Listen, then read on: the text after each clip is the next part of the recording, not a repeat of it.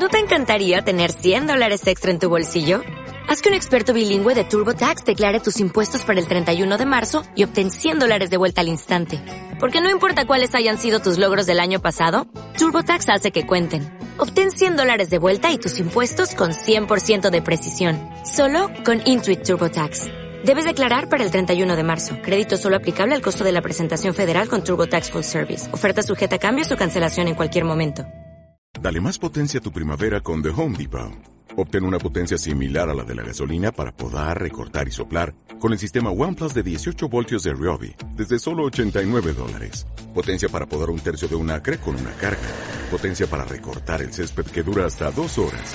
Y fuerza de soplado de 110 millas por hora. Todo con una batería intercambiable. Llévate el sistema inalámbrico OnePlus de 18 voltios de Ryobi. Solo en The Home Depot. Haces más. Logras más.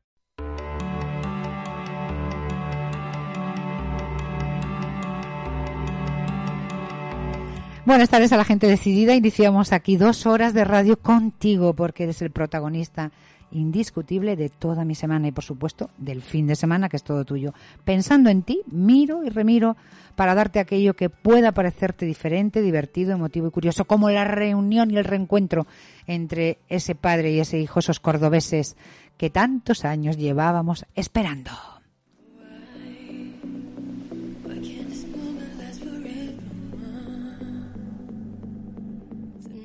Y ahora entras en el territorio de la palabra, esa con la que queremos transformar la realidad.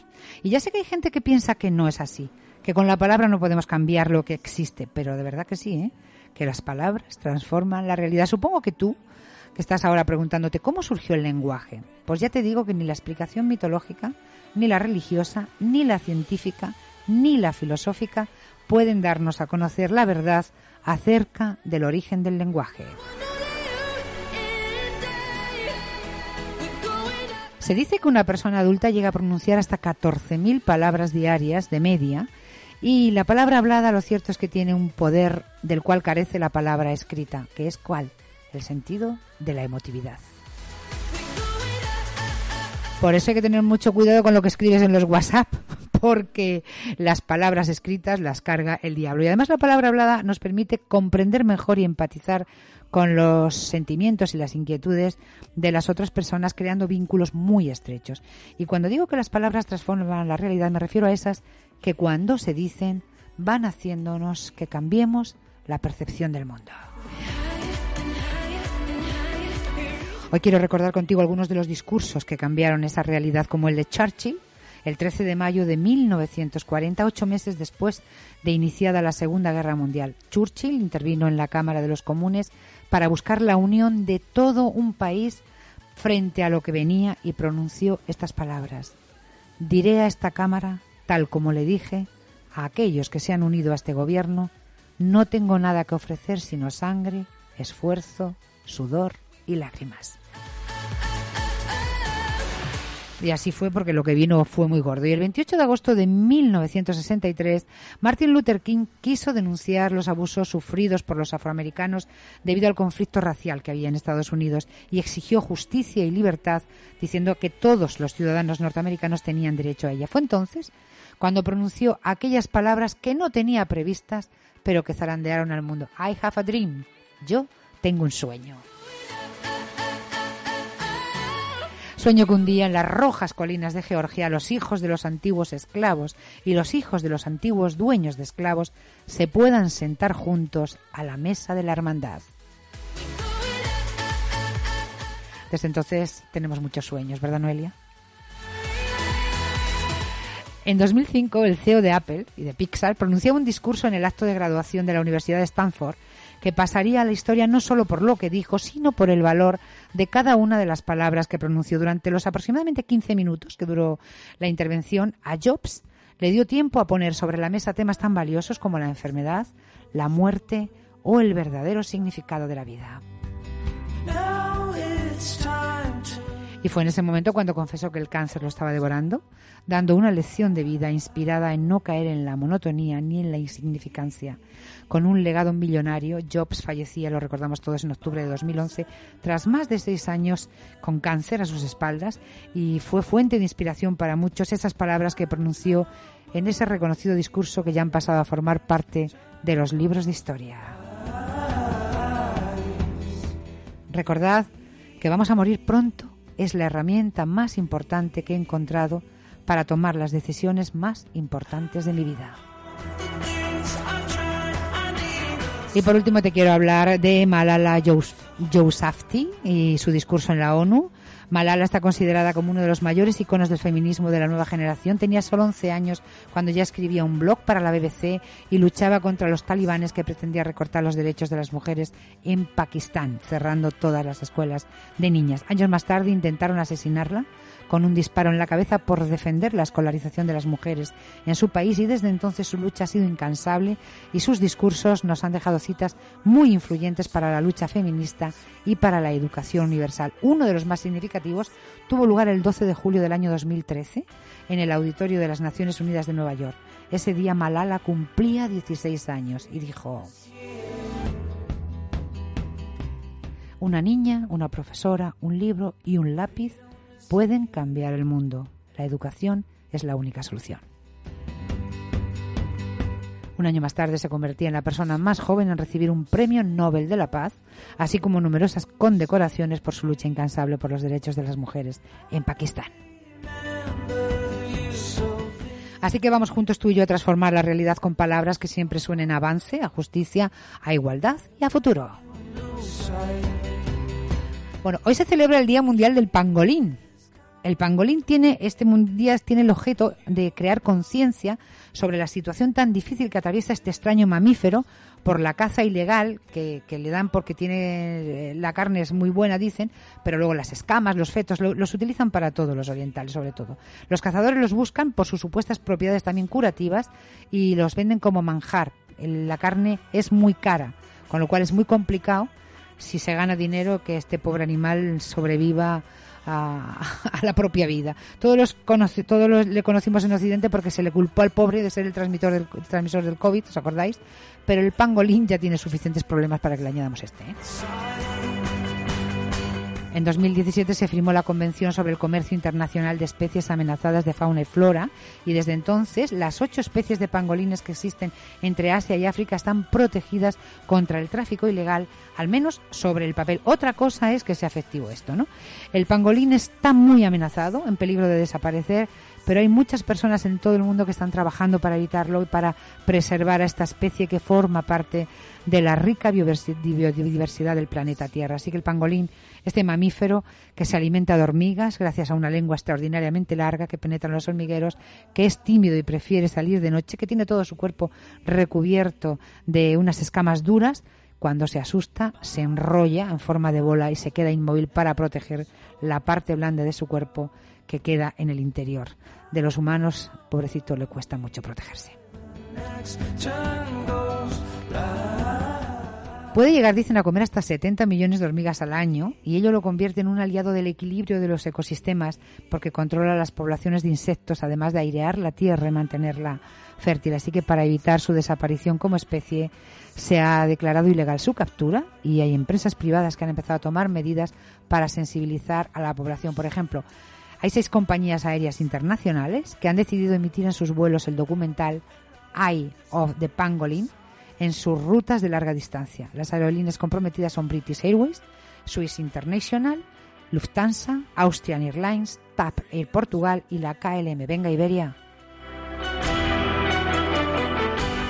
La manera que tú tienes de ayudar a la conservación de este extraordinario animal pues es que nunca consumas ni compres un producto que se haya elaborado a base de pangolín ni de ningún animal en peligro de extinción. Hoy también se celebra el Día Internacional del Síndrome de Asperger en honor al cumpleaños de su descubridor, un psiquiatra austriaco llamado Hans Asperger, que identificó un comportamiento similar y poco frecuente en un grupo de niños a los que describió de la siguiente manera. Dice, estos niños presentan a menudo una sorprendente sensibilidad hacia la personalidad de sus profesores. Pueden ser enseñados, pero solamente por aquellos que les ofrecen una comprensión y un afecto verdaderos. Gente que les trata con cariño y también con humor. La actitud emocional subyacente del profesor influye de modo involuntario e inconsciente en el estado de ánimo y comportamiento del niño. A pesar que sus estudios fueron publicados en el año 43, no sería hasta la década de los 90 cuando sus notas y sus descripciones cobraron valor para los estudiosos del autismo y de las enfermedades neurológicas en general. El síndrome de Asperger está incluido dentro de los trastornos de espectro autista y es mucho más común que otros tipos de autismo, aunque también más desconocido. Se trata de un conjunto de alteraciones sociales donde a las personas se les hace difícil encajar y entender los protocolos de la sociedad, lo que termina generando conductas poco adaptativas y problemas de desenvolvimiento con otros seres humanos, aunque en realidad estas personas pueden vivir su vida y triunfar en ella. Y ahora te cuento. Hay muchas películas sobre el síndrome de Asperger, como por ejemplo Mi nombre es Khan, que es una película de la India, de un niño musulmán de Bombay con este síndrome que que se enamora luego de una madre soltera que vive en San Francisco. Es muy bonita. Hay una también muy bonita de Estados Unidos, tan fuerte, tan cerca, de Stephen Draldi, del año 2011, también de un niño con Asperger, de 11 años. Marian Max, esta es australiana. El faro de las orcas, esta es española, de Gerardo Olivares. Es una película que está basada en hechos reales, donde la madre de Tristán, que es Lola, un niño autista, que muestra mucho interés por ver las orcas y decide llevárselo a la Patagonia. Así que hay muchas películas para ver en este día y hay muchos famosos que han padecido Asperger y que deberías conocerlos. ¿Quién?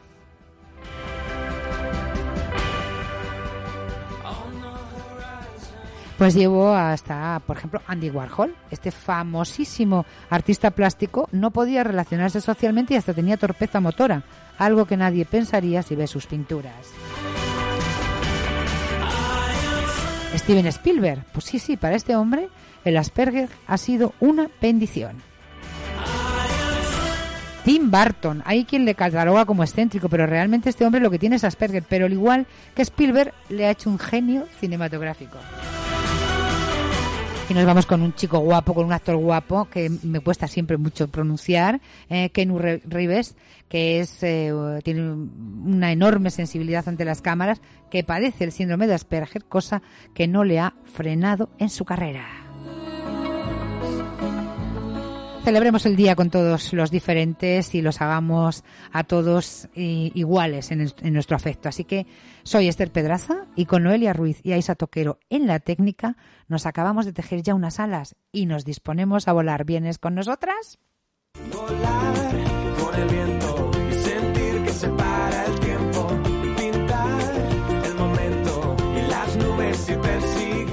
eh, nos acercamos a las 17 eh, 12 eh, y 13, las 16 y 13 en Canarias y mando un beso enorme para quién? Para La Palma.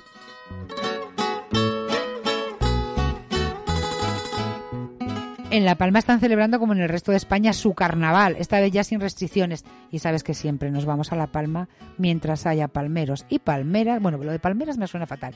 Mientras haya gente de La Palma, ¿eh? que no ha recuperado su hogar. Y hablamos de carnaval que regresa a La Palma con mucha afluencia de turistas. De hecho, se han puesto en marcha más de 41 vuelos extras y 27 conexiones marítimas durante esta semana, lo que supone una previsión de más de 73.000 visitantes, que hace mucha falta. Nos alegramos de que toda esa gente haya elegido la isla porque los carnavales son una oportunidad única para el sector turístico y porque estas fiestas son un reflejo de la cultura y el patrimonio de esta isla tan bonita. Y andan los palmeros contentos porque después de varios años de incertidumbre y dificultades van a volver a vivir esta fiesta con normalidad. El carnaval se desarrolla desde este viernes 17, empezó y termina el domingo 26 de febrero en los distintos municipios de la isla y su plato fuerte será este lunes con el Día de los Indianos, el que más visitantes atrae a La Palma. Los indianos son una fiesta tradicional de los carnavales, eh, una celebración que nació de forma muy espontánea y genuina hace poco, en la década de los 80. En esta cita se celebra el regreso de los palmeros a su tierra tras emigrar en tiempos duros para Canarias, a América Latina, principalmente a Cuba. Así que cada año, este Día de los Indianos, se caricaturiza a los canarios que emigraron en una parodia de la ostentosa riqueza que trajeron de vuelta de aquellas tierras. Entonces se les ve llegando con maletas, con baúles, con jaulas, con animales tropicales y recuerdan los vínculos que hay entre ambas tierras, con un son cubano, y canario con las guarachas y las guajiras con la gastronomía latina y las típicas sopas de miel, además de buñuelo, ron de caña y puros habanos. Está bien, ¿eh, Noelia? Nos ha puesto... ¿eh?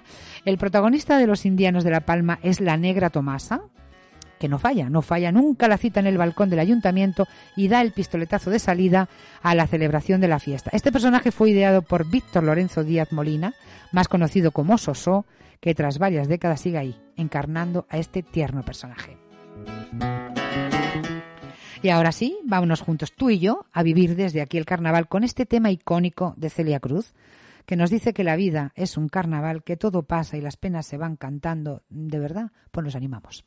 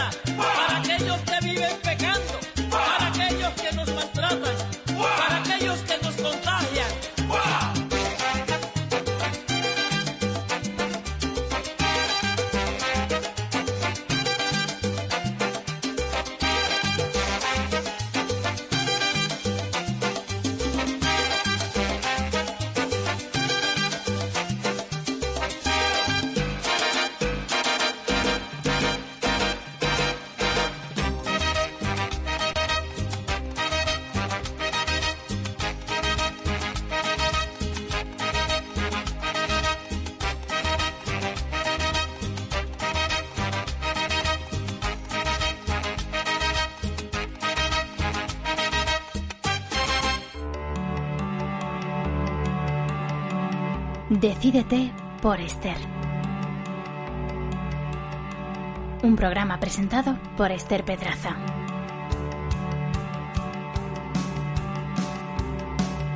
Decisión Radio.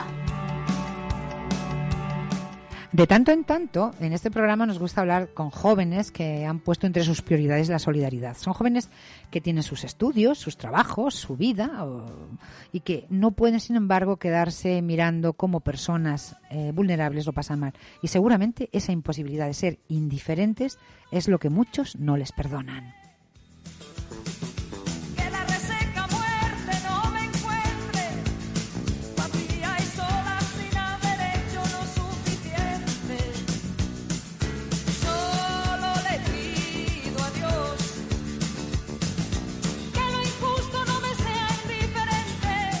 Algunos de esos jóvenes se unieron hace unos años dispuestos a devolver a la sociedad lo que la sociedad les daba y crearon una ONG que se llama Pick Up Solidaridad. Se hicieron famosos durante la tormenta Filomena, ¿recuerdas? Cuando se pusieron a disposición de quienes les necesitara y dijeron, aquí están todos nuestros autos, pedid y se os dará. Estos jóvenes profesionales, universitarios y sobre todo apasionados por lograr un mundo mejor, se mueven varias veces al año tratando de hacerlo, ¿no? Hay que recordar que alcanzaron una gran autoridad, les digo, eh, entonces, y que en sus pick-up han mostrado su solidaridad y así supimos que había un grupo de, apasionados por este mundo mejor para, para recaudar alimentos, para hacer eh, que, lleguen otros productos básicos. Eh, creo que el año pasado, en, en, septiembre, buscaban también material escoria- escolar para repartirlo entre los niños. En fin, cosas que son necesarias y que hay muchas personas que les cuesta muchísimo tener. Ya nos han dicho que la cuesta de enero va a llegar hasta marzo, así que vamos desde aquí a echar una mano a quien más lo necesita y para eso está Elías Paramio, que es fundador de Pickup Solidaridad y al que doy la bienvenida otra vez porque siempre nos gusta mucho hablar con él cuando tiene noticias que contar. Un beso, Elías, ¿cómo estás? ¿Qué tal, Esther? ¿Cómo estamos? Pues me he liado. ¿Sabes? Me he puesto a, hacer, Oye. hacerte la presentación y me he liado. Me- te quiero decir tantas cosas bonitas. Que digo que no hay tregua, ¿verdad, Elías? No hay tregua. Hace frío, Exactamente. hace frío, la cesta de la compra está por las nubes, hay mucha gente que no puede poner la, la calefacción. La última recogida, ¿cuándo fue? ¿Antes de Navidad? Cada vez más, cada vez más. Mira, la última la la hicimos exactamente. Fue, no recuerdo bien, a me- a mediados de, de- de mes de diciembre. Fue la, fue la última. Habitu- Ahora en el mes de enero hemos hecho entrega de, de- esa recogida, de esos alimentos. Y bueno, volvemos ahora para, para el mes de, de febrero, para el fin de semana que viene. Sí, sí, sí. Habitualmente, ¿cuántas veces, 24. Cuántas veces al año eh, eh, hacéis esta gran recogida de alimentos? Pues mira, lo hacemos una vez al mes. Lo hacemos Fíjate. una vez al mes, O durante, durante un fin de semana. Estamos ahí dándole caña. Oye, mucho, ¿eh? Me parece increíble, claro que sí. Recuérdanos, a todos los que aún no te conocen, Sí. lo que es Pick Up Solidaridad. Fenomenal. Pues mira, nosotros somos un, un grupo de, de- de- de gente joven que, que, bueno que nos unimos para hacer recogidas de, de alimentos, ¿no? Eh, son recogidas de alimentos en- no perecederos y bueno, eh, estas recogidas consisten en poner puntos eh, de bueno con, voluntarios en las puertas de los de los supermercados de, toda la Comunidad de Madrid. Por ahora estamos solo en, en la Comunidad de Madrid, aunque bueno tenemos ahí vistas a ampliar ampliar el radio por, por, por distintas zonas de España. Hmm. Y bueno, lo que hacen los voluntarios es solicitar eh, eh, ayuda de esos alimentos no perecederos, pues como puede ser el café, los potitos, la leche, las conservas, eh, arroz, eh, higiene femenina, Pañales. todo ese tipo de cosas, exactamente, que son que son necesarias, ¿no? Y, y bueno, las, las, eh, después nuestros encargados de, de- de las furgonetas hacen la recogida de esos alimentos que los voluntarios eh, acopian en los, en los, en los supermercados, ¿no?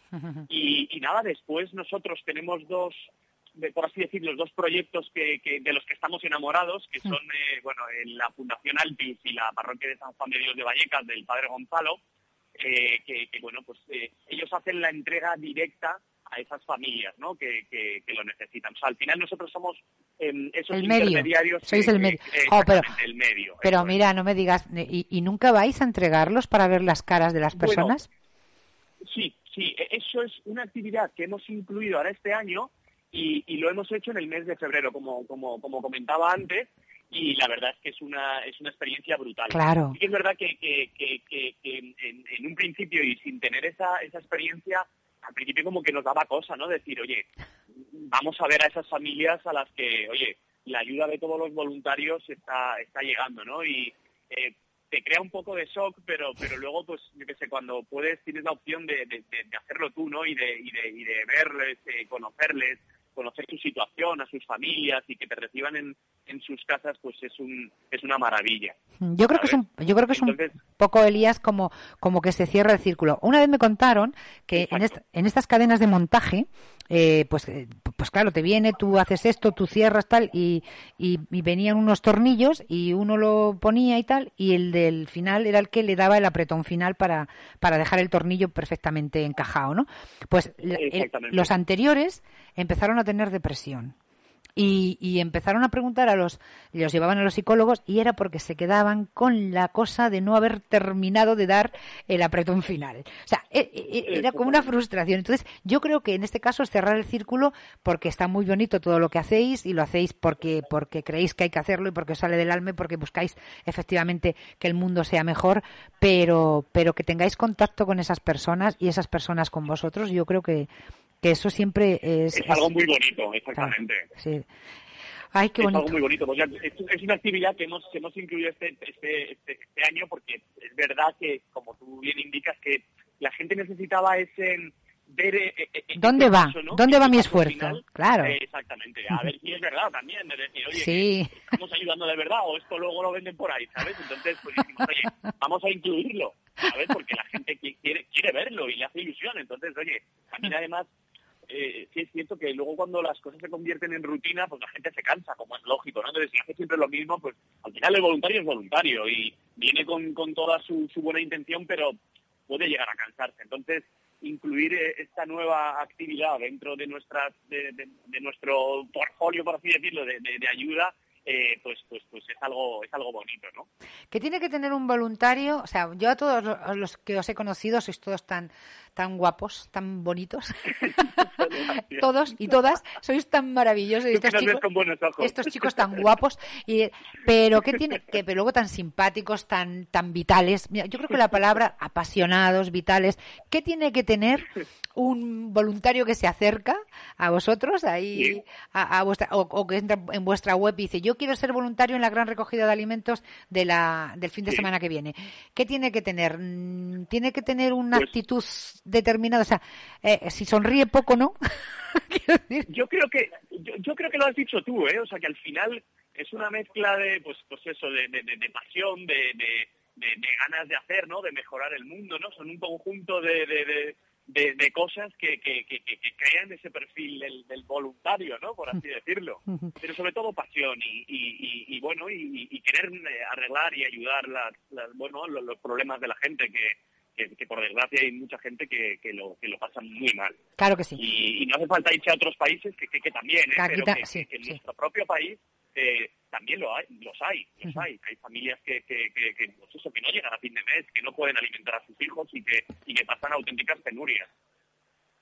Pues sí sí efectivamente y, y cómo es después el rato después de cuando ya habéis terminado de recoger os juntáis os tomáis algo hay muchas risas cómo es la comunión entre todos los voluntarios de Pica Al final, sí, pues mira, al final pues somos como una gran familia, ¿no? Porque, oye, pues todos los voluntarios que, que, que reunimos durante estos fines de semana, eh, pues, pues luego se quedan con nosotros. Cuando hacemos el parón de la comida, se quedan, pues pedimos un, comida a domicilio, ¿no? Pedimos un, un, un, pues, pues es un McDonald's y tal, o un Telepi y demás, que, que, que, por cierto tengo que hacer mención, y mm, varios eh, Telepizzas y, y, y McDonald's de, de la Comunidad de Madrid nos donan esa comida para, Ah, para qué poder gusto. ofrecérsela a los voluntarios. O sea Sí. que es algo de, de agradecer. Sé que no se debe hacer publicidad en directo, no pero, sí se debe sí se debe de cuando la eh, gente lo hace bien hay que decírselo hay que, hay que. Exactamente, es una cosa a, a valorar, la verdad. Y, y, y ya te digo que luego se queda y, y- y somos como una familia y todos nos conocemos, somos gente o sea, así intergeneracional porque hay gente de, de todas las edades. sí de qué edades hay ¿Qué, edades estáis ahí entre qué edades Pues qué mira, estamos desde, pues es- hay, hay chicos desde los 15, 16 años hasta los, fíjate, yo, yo tengo 32 y estoy casado. O sea que, que, eh, somos un poco, de, de- hay un poco de todo el rango. Sois como la tuna. Exactamente, aquí no hay, no hay, no hay problema, todo el mundo es bienvenido. Y luego hay madres y padres y familias que vienen con sus hijos pequeños también, que siempre nos dicen, oye, mi hijo de 10 años puede ir y yo, Qué "Oye, gusto. siempre que quiera venir contigo y que pueda venir con, un permiso, por así decirlo, para poder eh, eh, ejercer el, el, el voluntariado, pues pues no hay ningún no hay ningún problema. Nosotros abrimos las puertas a todo el que tenga buena voluntad de, ayudar, eh, es, bienvenido, ¿sabes? Podéis entrar en, en Pickup eh, con, con CK, ¿eh? P-I-C-K, solidaridad.org, ¿eh? y, y ahí podéis haceros voluntarios y además cosas, porque además también se puede donar cantidades de dinero. Con ese dinero que se puede donar para ayuda, sois vosotros luego los que, eh, sabiendo las necesidades que os han dicho en la parroquia, os han dicho en vuestro proyecto, eh, compráis las cosas o, o pasáis el dinero directamente a la parroquia.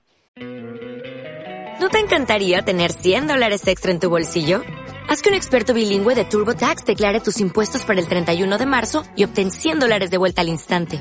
Porque no importa cuáles hayan sido tus logros del año pasado, TurboTax hace que cuenten. Obtén 100 dólares de vuelta y tus impuestos con 100% de precisión. Solo con Intuit TurboTax. Debes declarar para el 31 de marzo. Crédito solo aplicable al costo de la presentación federal con TurboTax Full Service. Oferta sujeta a cambios o cancelación en cualquier momento. Dale más potencia a tu primavera con The Home Depot. Obtén una potencia similar a la de la gasolina para podar, recortar y soplar con el sistema OnePlus de 18 voltios de Ryobi desde solo 89 dólares. Potencia para podar un tercio de un acre con una carga. Potencia para recortar el césped que dura hasta dos horas.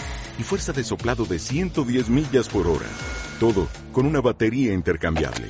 Llévate el sistema inalámbrico OnePlus de 18 voltios de Ryobi. Solo en The Home Depot. Haces más. Logras más. Efectivamente, pues mira, hay veces que directamente la parroquia, el padre Gonzalo nos llama y nos dice, oye, este mes, además de vuestra recogida de alimentos, necesito pues que me compréis carne o... mm, O a lo mejor una, una estufa y una estufa, por ejemplo. Exacto, sí, también nos ha pasado. O hay que pagarle la luz a alguien que no ha podido pagarla o cosas así. A ver, eso eso ya no. Nosotros Eso ya no. Lo que hacemos es más en Objetos Eso no hemos cosas. llegado a hacerlo, pero es más eh, exactamente a lo que es el objeto. Pues por ejemplo nos han pedido mantas, eh, nos ha pedido sobre todo higiene femenina, la carne. En Navidad fueron productos de, de, de Navidad, todo ese tipo de cosas. Eh, las hemos las hemos cuando las han necesitado y hemos destinado parte del dinero que, que recaudamos a, a, a eso, ¿sabes? Sí, o sea sí, que sí. también también también lo hacemos. Este- también lo hacemos. Hemos enviado también a Ucrania, ahora estamos Ahora estáis con Turquía, la claro, intención- supongo. eh, exactamente, tenemos la intención de mandar a Turquía y estamos viendo las vías de cómo de cómo hacerlo, de cómo gestionarlo. Para los que nos estén escuchando, porque vais a estar en distintos supermercados, no sabemos cuántos, pero pe- peináis un buen número de supermercados, ¿no? De Madrid. Exacto, exacto. Estamos en, en- en la mayor parte de los barrios de Madrid y luego también un poquito de las de las afueras. O sea que sí, sí, sí, nos, nos pueden contactar y nosotros podríamos informar. Bueno. Solemos estar en unos 25 o 30 supermercados de la Comunidad de Madrid, más, más o menos. ¿eh? Eso fluctúa en función también de los voluntarios que se... De los voluntarios, por favor, que se, que se pasen por la página web y que se apunten todos los que, los que Eso puedan. será bienvenidísimo. Menos hablar, menos decir, "Ah", menos votar a gente que dice que se preocupa por los por, los por la solidaridad y más serlo. Que yo luego después Aquí queremos hechos, exactamente. Eso es. Yo veo mucho mucho postureo, ¿eh? Pero luego Exacto.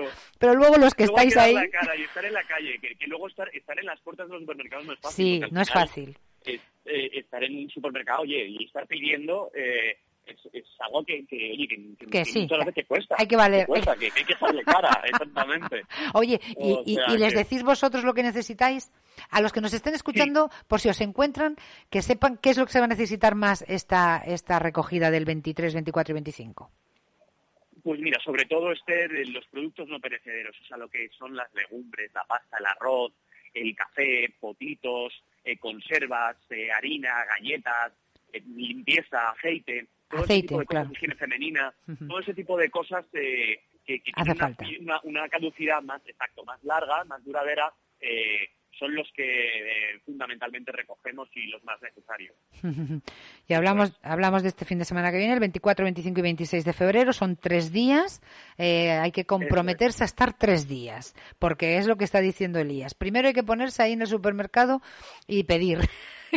pedir a la gente. Exactamente. Venga, y luego todo eso que lo tenéis ahí apartado, vienen después las furgonetas, o no, no van vuestras pick-up, porque son pequeñas, ¿no? Necesitáis más furgonetas, o ¿cómo lo recogéis? Es exactamente eso. Lo que tenemos es como una red de furgonetas, vamos, como no, una red de furgonetas, ¿no? Que, que, que, que, bueno, pues que se pasan por los distintos, como tenemos distribuida la Comunidad de Madrid por, por, por, por barrios y los supermercados y demás, hacen esas rutas que, que tenemos establecidas y recogen los alimentos de los voluntarios, para que, claro, ellos no tengan que cargar eh, con, con eso que han recogido. Y luego llega al almacén y del almacén ya tenemos a, otra, a otro grupo de voluntarios que se encargan de, de organizarlo y estructurar toda la, toda la, todo el, el alimento recogido, ¿no? Eh, los guardamos, los paletizamos y, y- y, bueno, y ya luego se, se llevan a los dos a los dos destinos que atendemos. Pues es sepa, un poquito el, que, el se- proceso este. que sepan nuestros oyentes que todo esto que recogen mensualmente los, los voluntarios de, de Pickup Solidari- Solidaridad va a Altius, que es una entidad que tiene como, da de comer como a 3.000 familias, ¿eh? compuestas por es. ocho- ocho- 8.000 personas y más de 2.000 menores y que va a la parroquia, como decía el de San Juan de Dios, del padre Gonzalo Ruy Pérez, en, la- en Vallecas, Eso. que da eh, ayuda a 670 familias. Sois muy grandes, Elías. ¿Qué quieres que te diga? Muchas gracias, Esther. Y vosotros por ayudarnos y atendernos. Así que repito, 24, 25 y 26 de febrero, como siempre, en las puertas de los grandes supermercados y veis a una persona que te dice que está reco- recogiendo para, para los más vulnerables, no les des la espalda. Ellos lo hacen con toda su pasión, toda su vitalidad y toda su ilusión y lo menos que, que podemos hacer nosotros es seguirles en ese camino. Así que vamos a hacer algo bueno, vamos a ayudar a estas personas. Entra, desde aquí ya te lo digo, en pickupsolidaridad.org y entérate de cómo hacerlo, de cómo ser eh, voluntario. Y a ti, Elías, y a todo el equipo inmenso que tenéis, gracias eh, por todo lo que hacéis. Seguid contándonos. Faltan chicas, por cierto, ¿eh? Necesitan más chicas. ¿O no? Aquí todas son bienvenidas también, exactamente. Sois muchos chicos guapos y faltan chicas. chicos, ¿eh? Por nada. Un beso muy grande, cariño, y, y mucha, mucha suerte en la gracias, recogida. Hasta siempre. Muchas gracias, Esther, por vuestro tiempo. ¿eh? Un saludo a todo el equipo de Radio Decisión. Vengo a ofrecer mi corazón como un documento inalterable. Yo vengo a ofrecer mi corazón y uniré las puntas de un mismo lazo y me iré tranquila, me iré despacio y te daré todo darás algo, que me alivie un poco más cuando no haya nadie cerca o lejos. Yo vengo a ofrecer mi corazón cuando los satélites no alcancen. Yo vengo a ofrecer Y hablo de países y de esperanzas. Hablo por la vida, hablo por la nada. Hablo de cambiar esta nuestra casa, de cambiarla por cambiar no más. Decídete por Esther. Un programa presentado por Esther Pedraza.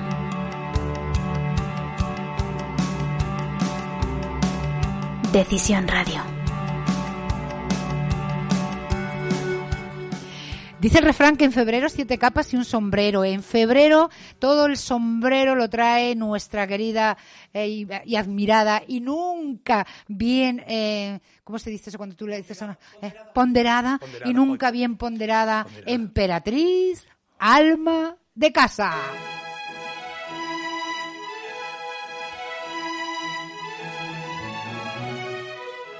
que es febrero, pero con ella llega la primavera, porque viene siempre su vida en la primavera. Ese traje azul te queda muy bien. No, es que el azul a mí me, me- Bueno, en realidad a mí me queda bien cualquier Todo, cosita. todo, todo. claro. Es verdad, es que ese, ese tono que tienes tú de piel.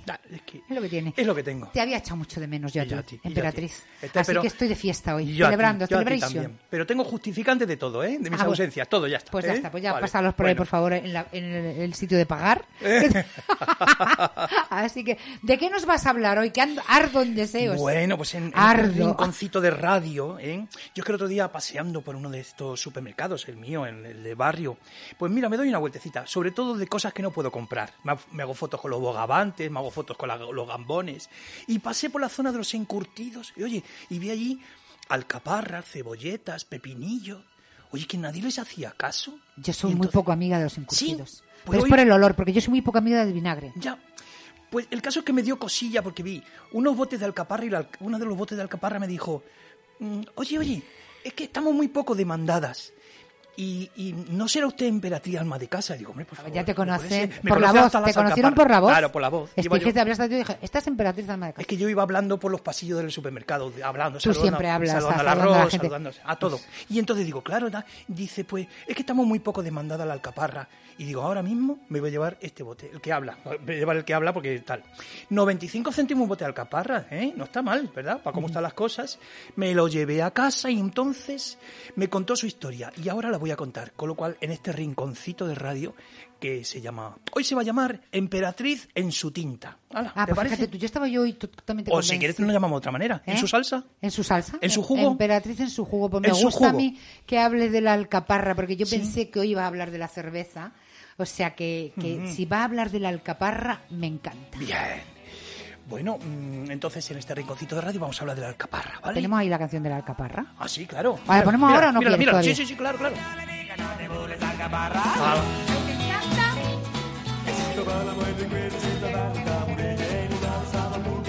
Son los átomos, ¿eh? Los bueno, tintops. bueno, bueno, y, un homenaje están, y están bailando unos esqueletos. Me parece maravillosa. Está muy bien, sí, sí, sí. No la conocía yo esta canción. Pues- Sí, sí, Emperatriz da gusto contigo. Buceando en los youtubes, ahí ah, encuentras cosas muy, muy bonitas. Pues estoy muy, muy ilusionada porque desconozco absolutamente todo de la alcaparra. Mira, yo, la verdad es que había... Ilumíname. Yo sabía pocas cosas, pero las que he ido a aprender... Pero mira, por ejemplo, vamos a hablar del encurtido, que dice no te gustan, pero que el encurtido es muy importante. Vamos a hablar de la filosofía griega.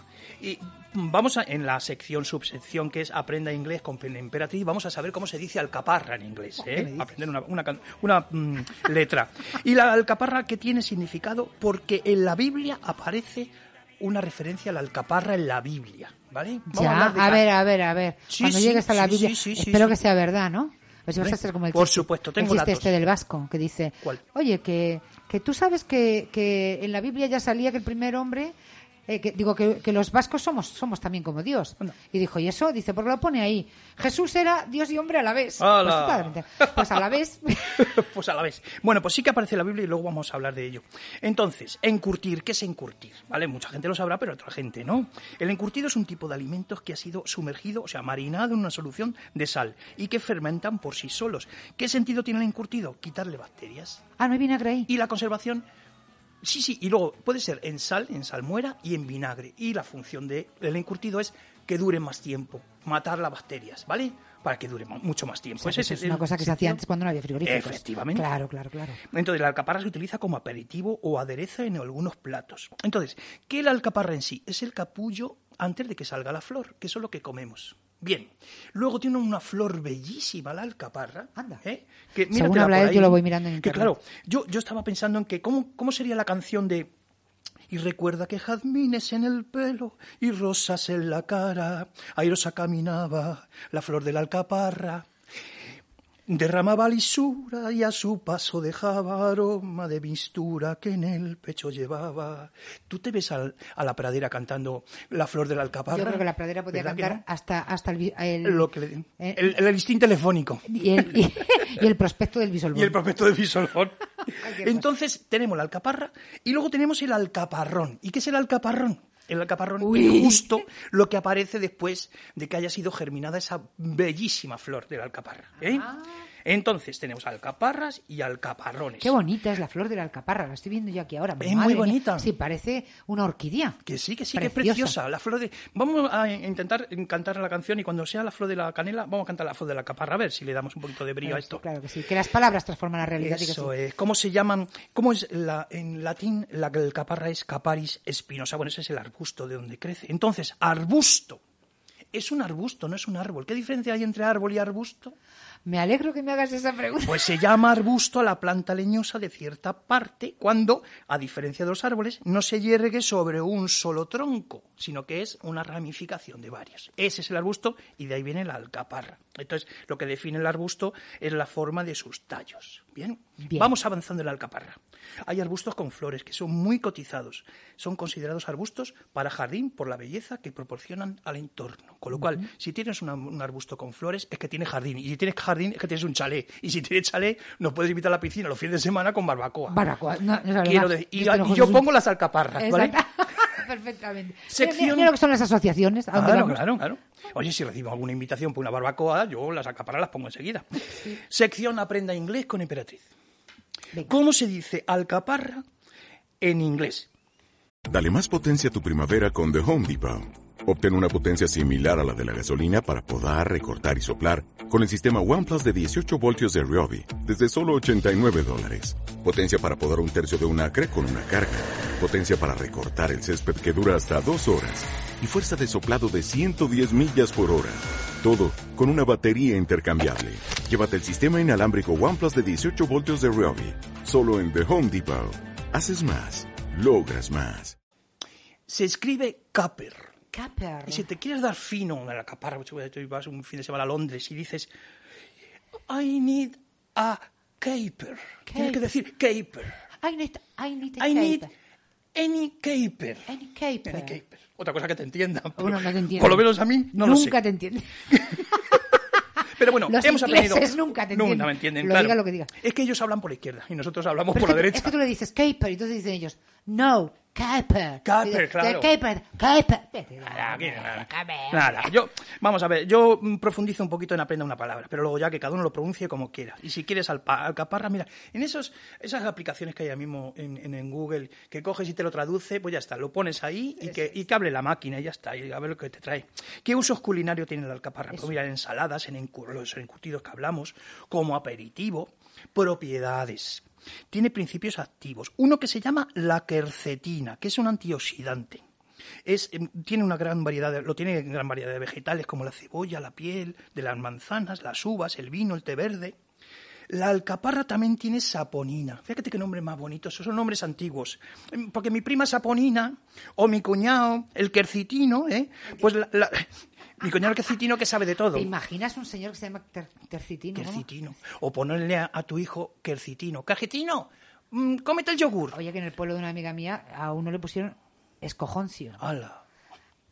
No sé, esos padres. Madre mía, no esos tienen padres, perdón de Dios. esos padres, en fin. Bueno, y luego, pues entonces la saponina es, mm, es, es hija de las saponinas, tiene una serie de propiedades como es diurética, expectorante, anticatarral, antiinflamatoria, antiespasmódica, afrodisíaca. Es decir, que te comes una alcaparra y es como si te estuvieras comiendo naturaleza pura y es pura salud. También la alcaparra tiene pectina, que esta elimina el colesterol, o sea, absorbe los jugos segregados por el hígado y con ello acaba eliminando el colesterol malo. ¿eh? Aporta una gran cantidad de fibra. Esta sustancia, la pectina, tiene gran fibra. Lo que no ya no sé si la fibra es 4G o 5G. Depende, mírate el contrato y lo ves tú. Es, ¿vale? Bueno, bueno, te- Más no, me, no me fío de los contratos. hay que leérselos. Bueno, ¿qué propiedades tiene también la alcaparra depurativa, antier, antierromoidal? ¿Lo he dicho bien?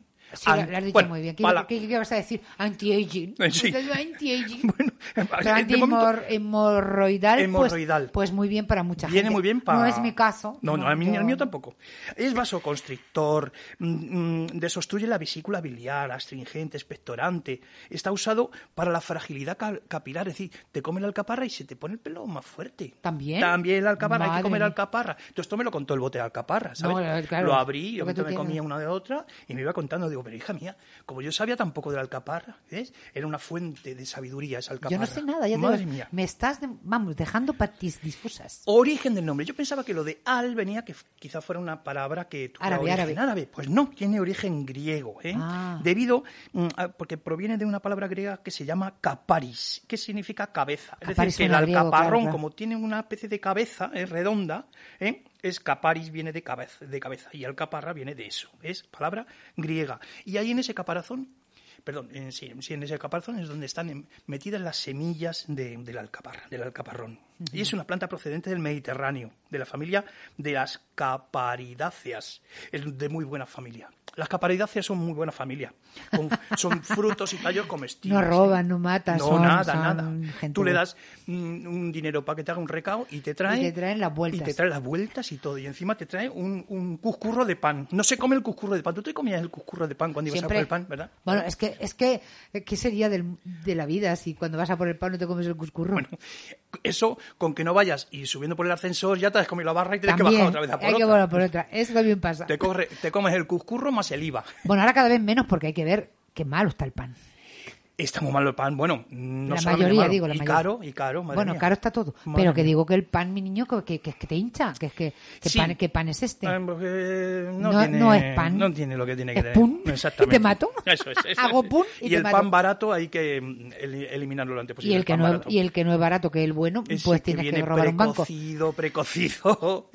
Tienes que pedir varios Tienes que robar un banco y crédito, claro. Pues entonces, mira, para hablar de las características de la alcaparra, tenemos que acudir a un discípulo de Platón, nada más y nada, Nada menos. más y nada menos. Qué bonito que esto que me vas. No nos queda más remedio, este Pedroza, que hablar del gran Teofrasto. Teofrasto habló de la alcaparra. ¿Sabes? Porque era un filósofo y botánico griego, estudió en la escuela de Platón. Después de morir, Platón se relacionó con Aristóteles, ni más ni menos. Ni más ni menos. Aristóteles llegó y le legó a Teofrasto sus escritos y lo designó como sucesor en el liceo. O sea, Aristóteles a Teofrasto le hizo sucesor. Teofrasto realizó extensas observaciones como migraciones de las plantas y animales. Y dice, una de las obras más importantes de Teofrasto, fíjate, nos íbamos a acostar nosotras sin saber quién era Teofrasto, No, discípulo de estando tú Aristóteles. aquí, vamos, yo no me acuesto sin saber quién era este Pues señor. hizo un tratado de botánica que Sobre se todo llamaba si estaba bueno, estaba guapo, era. Pues he visto la foto de Teofrasto y, hombre, mm, los he visto más guapos. Ya. Pero, hombre, Bueno, quizá la, belleza la tenía en el interior. Como su- suele pasar cuando son los feos. Claro. Pero, Lo, lo que no sé si era interior derecha, interior izquierda. O sea, pero bueno, era por ahí. Habría que buscarla. habría que buscar- Pero era muy listo. Era muy listo, Teofrasto, madre mía. Claro, no le va a designar Platón y Aristóteles como sucesor. Y entonces se le llamaba en Grecia el padre de la botánica. Y dedicó su tiempo, a, entre otras cosas, a la alcaparra. ¿eh? Entonces, lo trataba como que era una planta silvestre. Lo trataba dentro de las especies silvestres. Y así, cualquier otra planta que no tolere, decía, ser cultivada, ya sea árbol o alguna de las plantas de menor fuste, consideraba de menor fuste la alcaparra y de entre ellas también las legumbres y el altramuz. ¿eh? Son silvestres por naturaleza. Y ahora bien, si tiene la, la alcaparra propiedad de mm, poseer espinas, con lo cual, si tú ves una alcaparra silvestre y te quieres comer el fruto de la alcaparra, cuidadín, porque las espinas que tiene te van a impedir que te lleve la alcaparra, o si te la vas a llevar, con mucho cuidadito, ¿vale? O sea, que si tú te lanzas a una alcaparra por medio del bosque, Claro, eso te iba a preguntar, porque claro, la alcaparra tiene que ser siempre así fermentada. Bueno, em- es silvestre ¿eh? y la gente la recolecta de manera silvestre y es muy difícil de, de que germine. ¿la? Entonces, pero Teofrasto, Pero co- comerla en crudo se puede. La alcaparra en crudo, yo No. diría que no porque es muy ácida. ¿vale? Vale. Hay siempre, por eso Teofrasto precisamente decía que había que encurtirlas y sumergirlas. Claro, claro, por eso te voy a Sí, es que. Teofrasto era muy listo. No era muy guapo, pero era listo, ¿verdad que sí? Y es lo que importa, porque los guapos luego, con los años... Uy, salen de caro los guapos, ¿verdad? Uy, Sí. madre mía. Entonces luego, eh, eh, ¿qué germina y florece? Pues en el verano la alcaparra. ¿eh? La alcaparra es un poco como las bicicletas, que son para, para el verano. Para el verano. La alcaparra en mayor parte de las provincias nace espontáneamente en los barbechos. Mm. Pero si a ti se te ocurre sembrar mm, en un lugar donde no hay alcaparra, tiene que ser en un sitio seco. Todo esto Teofrasto lo, lo dejó por escrito. Y este se deberá rodear de una zanjilla y se llenará de piedras y cal. Y ahí tienes alguna posibilidad de tener una alcaparra que has convertido de silvestre y domesticada. Se siembra en marzo, florece en verano. Y la alcaparra, em, justo junto con la celga, tienen que darse en lugares muy secos. Y se quedó tan ancho. Tan ancho. Teofrasto se quedó tan ancho y yo creo que se echó una siesta hasta el siglo II después de, después de Cristo. Hasta ahí. Entonces luego se, re- se recolecta, se conserva y el mismo Teofrasto terminó diciendo que hacia el equinoccio de primavera ¿m? había que mezclarlo en partes iguales de vinagre y una salmuera muy fuerte para que la alcaparra Ahí está. perdiera esa bravura que tiene la alcaparra y que lo diera todo en el bote de vinagre. Claro. Bien, te estoy convenciendo un poco para que no, los no, sobre encurtidos todo ya ¿no? cuando, cuando entras en el vinagre, no. Vaya, hombre. Tú que estás encurtida en mil batallas. Es que Esther, no puedo yo, el vinagre no, pero es una cuestión que no puedo. O sea, Que no puedes el, estómago me lo rechaza. Nada, que no, que no. Que no. Bueno, entonces, em, fíjate, según la Biblia, En la Biblia aparece la alcaparra. ¿Y cómo se le. las alcaparras mm, en el texto de Salomón? Entonces, se habla que se utilizan en la antigüedad porque estimulaban el apetito. La alcaparra estimulaba el apetito. Entonces, dice el texto de la Biblia, donde menciona la alcaparra, que dice: Cuenta a tu creador en tus días de juventud, antes de que lleguen los días malos y se acerquen los años en que digas: No siento ningún placer. No siento ningún placer cuando no se aprecie el almendro, se haga pesada la langosta y sea ineficaz la alcaparra. Eso es cuando ya eres muy mayor y ni siquiera la alcaparra te abre el apetito, es que está muy mal. Es que estás ya a punto de... Y entonces cuando se pierde el apetito, pues como si se pierde la gana de vivir. Yo que Y prefiero entonces- quina Santa Catalina. Claro, Que dan claro. ganas de comer. que como era aquello que es medicina y Es golosina. golosina, efectivamente, efectivamente. Entonces, entonces es como una metáfora de la vejez y que aparece en la Biblia. Tú coges el texto en PDF de la Biblia y metes búsqueda de palabra alcaparra y te aparece en el texto de la Biblia, ¿vale? Em, entonces, eh, para las personas que lo tengan, una alcaparra sumergida en agua antes de ponerla y, e- esa maceración te la puedes tomar porque te puede ayudar. Mejora la circulación sanguínea, analgésica, antiinflamatoria, antibacteriana, de- destruye cierto derivado de las grasas de las carnes que son responsables de provocar enfermedades cardiovasculares. Es decir, que si el entrecot, en caso de que te lo puedas permitir, en, en vez de con una- un plato de patata panadera, te lo comes con una ensaladita de alcaparras, pues te viene muy bien, ¿sabes? Porque lo que quita es la malicia de la carne, ¿vale? O sea, la malicia, que la carne a veces tiene mucha malicia, sobre todo en el, en el precio. Entonces, tiene un uso médico también. Egipto es el país donde se crió la alcaparra. Y esto lo dijo Plinio III, que fue un, un romano que ya había estudiado cómo se había cultivado. Los egipcios ya cultivaban la alcaparra, o por lo menos la conocían, más que cultivarla, la conocían, la sabían seleccionar, la comían, la encurtían. Los egipcios, además de pirámides, hacían también maceración de, de alcaparras. Mm, Mira, aconseja, eh, otro de los estudiosos mm, romanos, que se llama Galeno, dice que aconseja el, para curar un tipo de tumor en el bazo utilizando las esencias de la, de la alcaparra. Es un medicamento muy bueno para cuando ves que el- tu ganado está... Tú tienes eh, mm, vacas, tienes eh, extensiones con, con- con reses o con tal, vale. Pues si alguna se pone malita, le das de comer alcaparras y es un antibacteriano buenísimo para el ganado. Qué curioso. Esto ya lo decían también los romanos. Entonces también puede valer para aderezar el vino si el vino es malo. Tú le metes unas cuantas alcaparras y algo hace. No es que lo convierta en un... Pero Lo suaviza, lo Eso suaviza. ya también lo decían los Lo suaviza. Tiene efectos de, de terapéuticos. Ahora, tiene unos efectos secundarios que hay que tener muy en cuenta. Si te pones hasta arriba de alcaparras, Cuidado. Cuidado, que puede, um, puede ocurrir que te dé flatulencias, que te provoque vómitos, sed, Mm. pesadez en el vientre, mala digestión. Que no va a ser tu caso para que te los encurtidos, como no, No, a mí no me va. ¿verdad? Pero es que es como todo, ¿verdad? Todo con, con mesura. Eso, exactamente. Dicen también que solía, se juría- solía jurar por la vida de las alcaparras. Así como Sócrates siempre juraba por su, pe- por su perro. O sea, Sócrates decía, juro por mi perro, por mi perro, que tal cosa. Uy, mi ¿vale? perro, mi Uy, perro, Sánchez. Ay, mi perro Sánchez. Que te sale perro Sánchez. Oye, guau, guau, guau. Pues había decía, gente que solía jurar, juro por las alcaparras, como De- una cosa de como una cosa de mucho Sí, valor. Esto en Grecia, ¿vale? Como de Ah, mucho valor. O sea que sí, sí, sí, te manifestabas muy firmemente sobre el, sobre el tema y dices, juro por las alcaparras, ¿sabes? Con un par de alcaparras. Que como un- nunca más volvería a pasar a mí. Ja, Exactamente, que nunca, como escarlata. Entonces, la salsa de alcaparra, ¿cuánto tiempo tenemos? Nos quedan Esther? todavía ¿Cuándo? diez minutitos. Bien, fenomenal, porque voy a dar la salsa de alcaparra, la receta. A ver si te convenzo con esta, de que te hagas una ensalada de alcaparra que viene muy bien para acompañar salmón a la plancha, algunos pescados, ¿eh? es muy saludable, ligera la salsa de alcaparras. Entonces, Dice así, ingredientes, una cuchara colmada de alcaparras. Una cuchara de alcaparras. un manojo de De buena alcaparras, calidad. De buena calidad. Yo las compré a 95 el bote, oye, y no estaban nada mal. ¿eh? ¿95 euros? 95 céntimos. Ay, qué susto, Sí, 0,95, sí, Esther, 0,95. pero Dime, si- no me digas 95, No, no, no, no, ¿qué tal como está la vida? No, ya, creo sabes, cualquier cosa. no, ya sabes que yo reivindico los alimentos buenos, saludables y, baratos, baratos. a ser posible. Así Es que la alcaparra, 95 céntimos, un buen bote. Vale. Una cucharada de harina. Otra cucharada de zumo de limón. Medio litro de leche. Una pastilla de concentrado de pollo. A mí los concentrados de pollo... Ah, somos muy amigos del concentrado. Pero escucha, entonces un buen caldito de pollo mejor, también puede ser. sí, mejor sí, que concentrado. no se sabe con qué se hacen esos A concentrados. saber, mira, mi, mi- mi difunto padre siempre hablaba y le, le decía a mi madre, mm, ¿esto no tendrá algo de la pastilla de la tía Leo? Que le va a ver de la tía Leo. de la gallina La de la blanca. Becren, la de la Claro, chuchu. Uy, uy, uy. Y mi madre decía, no, no, no, Rafael, nada, aquí, aquí no entra la Becren en La vida. Y a lo mejor alguna vez que otra, no, digo yo. Y también una cuchara de mantequilla y luego sal y pimienta. Entonces en un cazo ponemos la leche a fuego medio, disolvemos la pastilla, esta caldo de pollo o le echamos caldo de pollo, la reservamos, picamos la, la alcaparra y la reservamos. Rehogamos la mantequilla y la harina hasta que tenga el color ¿eh?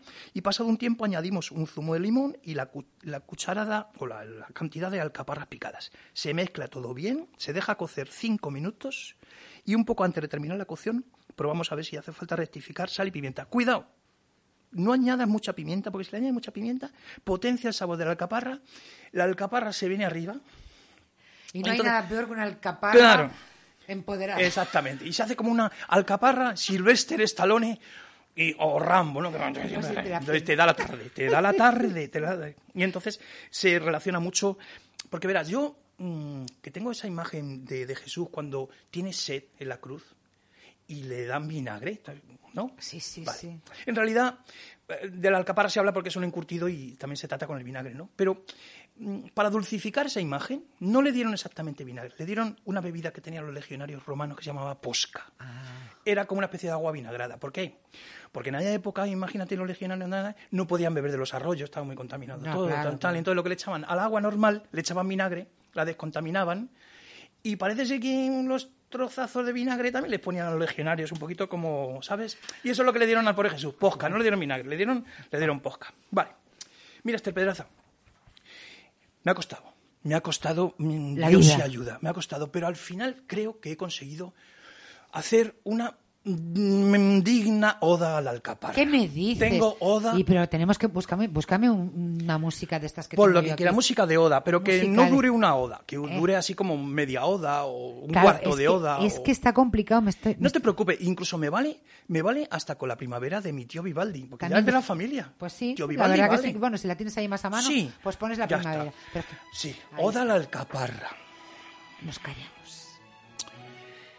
O alcaparra, que no te parezca tontería, pero tienes en común con un portero de fútbol, sí, ese que está en la portería, en que tú eres alcaparra y el portero es alqueparra el balón. Chiste malo, pero bueno. Balón que más que a alcaparra se parece a un alcaparrón. Y me pregunto yo, ¿será que muchas alcaparras compre un alcaparrador? ¿O alcaparradora? Alcaparra. Lenguaje inclusivo. Ay, alcaparra, criatura encurtida en mil batallas. Me acodo en la barra, pido mi jarra y de aperitivo, ¿qué me pones? Alcaparrones, me dice el camarero. Y yo, presa de la sorpresa, me pregunto, ¿alcaparrones? Pues sí, me dice el camarero. Y si toca alcaparrones, te callas. Aunque para no parecer pardilla, le pides al camarero un palillo o una palilla porque quien agarra la alcaparra por el rabo y se lanza es quien tiene mucha confianza. Para agarrar el rabo a cualquier, A cualquier ser cosa. vivo o alcaparrón, Para agarrar el agarrar rabo. el rabo hay que pedir siempre permiso para agarrar, agarrar el rabo. Consentimiento, consentimiento. ¿Por qué? Porque al fin y al cabo confianza hay que tener para agarrar a nada por el rabo, lo que decimos. Alcaparra encurtida en salmueras y vinagres, veteranos y noveles, guardas y guardias en mil cuarteles. A ti va- te va a contar alcaparra cualquier bandarra y dar la tabarra si eres o no aperitivo, si tan siquiera han probado tu cuerpecillo. No lo deseches, la alcaparra pruébala y luego decides si te gusta o no. Porque te llevará sorpresa si entre tus dientes haces a la alcaparra presa y saboreas su fuerte ilusión de sabor que lo ha dado todo cautiva en un bote, a la deriva, sin más padre que el vinagre, durante mucho tiempo callada, entre cebollitas, pepinillos, veteranos y noveles, para hacer de tu jarra una feliz experiencia al margen de la ciencia. Y la alcaparra no te llena del todo y miras la vitrina de aperitivos y ves que entre otras cosas hay patatas alioli. Pues levantas el dedo y dices al camadedo, gracias. No es que no me guste la alcaparra, pero es que tanto vinagre a la garganta se me agarra y yo en cosa de beber no soy más que hormiga cigarra. ¿No podría ponerme de aperitivo otra cosa de lo que dice la pizarra, que no sea alcaparra? Y el camadero desembolsa un soplido y como venganza te larga sin calentar, así, con dos estaciones, tres o cuatro boquerones. Que te comes sin rechistar. Soplando, eso sí, antes, por no calientes, sino porque esto es el colmo para quitarle a los boquerones el polvo. Pagas y te vas en silencio de aquel bar en el que, como decía Machado, del camino nunca se ha de volver a pisar, en el que si preguntar y mientras te acodas en la barra y pides una cerveza en la jarra, que te ponen de aperitivo alcaparra. ¡Ay! Ay, ¿Qué culpa tiene la alcaparra que está tranquila en su bote de manera constante y tiene que hacer el papel de protagonista en el aperitivo cuando ella, en esa obra, no es más que figurante? Moraleja. Sin si preguntarte de tapa te ponen alcaparras, sin rechistar, tú te las comes. Porque la criatura no tiene culpa. Pero eso sí, dices, una preguntita, perdone, pero por favor, ¿no tiene mejor una tapa de tortilla? Oh, alcaparra.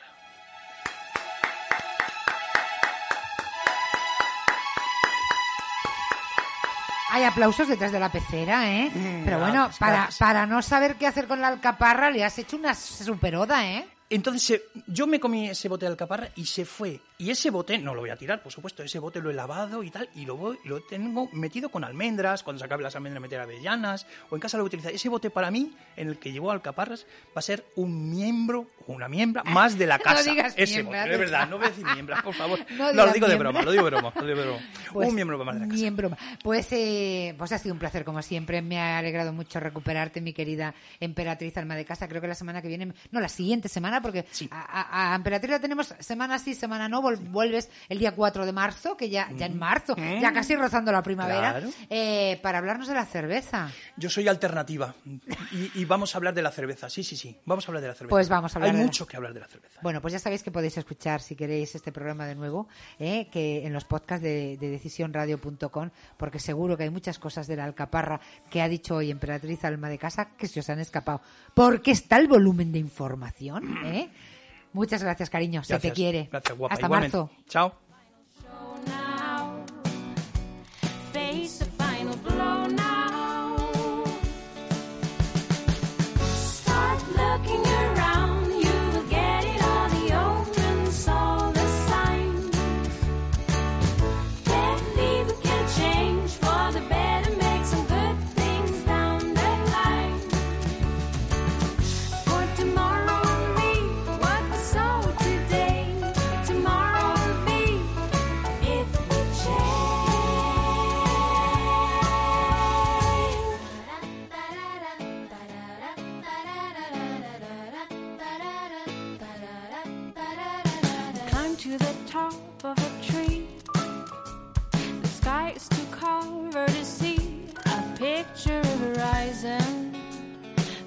Where we can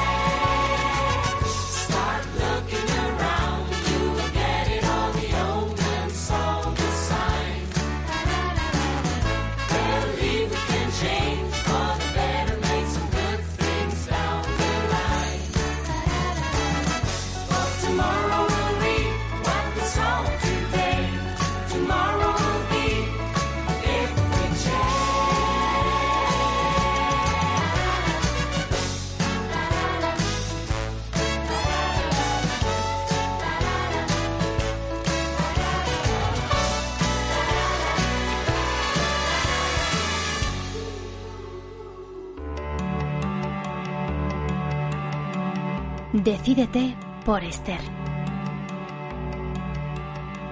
Un programa presentado por Esther Pedraza.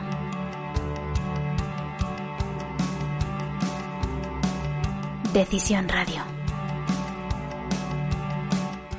Vino, enséñame el arte de ver mi propia historia. Así cantaba Jorge Luis Borges y así lleva cantando la humanidad a este elixir que sale de la uva, una uva que según datan algunos científicos lleva más de 22.000 años con nosotros. La vid es sagrada y el vino también. Hay algo en esta bebida que trasciende, como si en cada gota se fusionaran todos los siglos y todas las gentes de la historia.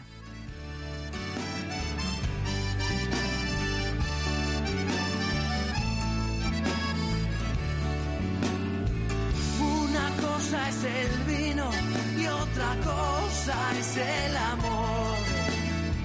Pero si juntas las dos, nace el amor por el vino. Es comprensible que las personas que se han dedicado a hacer vino tengan un talante especial, un modo de entender la vida que quieren transmitir con cada botella. Es el caso de Jorge Rivero, quinta generación del grupo Marqués del Atrio, fundado en 1899 por Olegario Rivero en una pequeña cueva de Arnedo, en La Rioja. 123 años después, la bodega, que ya había ido creciendo con cada generación, ha adquirido la bodega navarra Ales Viñedos de Calidad y se prepara para asaltar los cielos.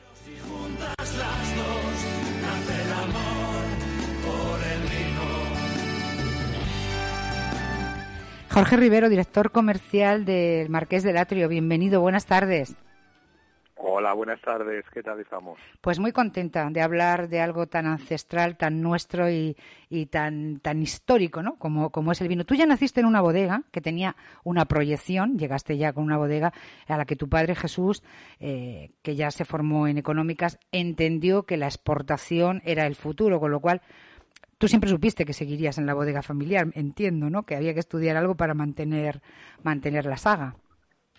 Pues sí, yo creo que desde pequeños ya nos veían correr entre viñedos, entre barricas y eso, como decimos, lo veíamos en la sangre. Hmm. Entonces, y veíamos a mi padre ya viajando por todo el mundo, por Dinamarca, por Alemania desde los años 80 y yo creo que lo llevamos en la sangre.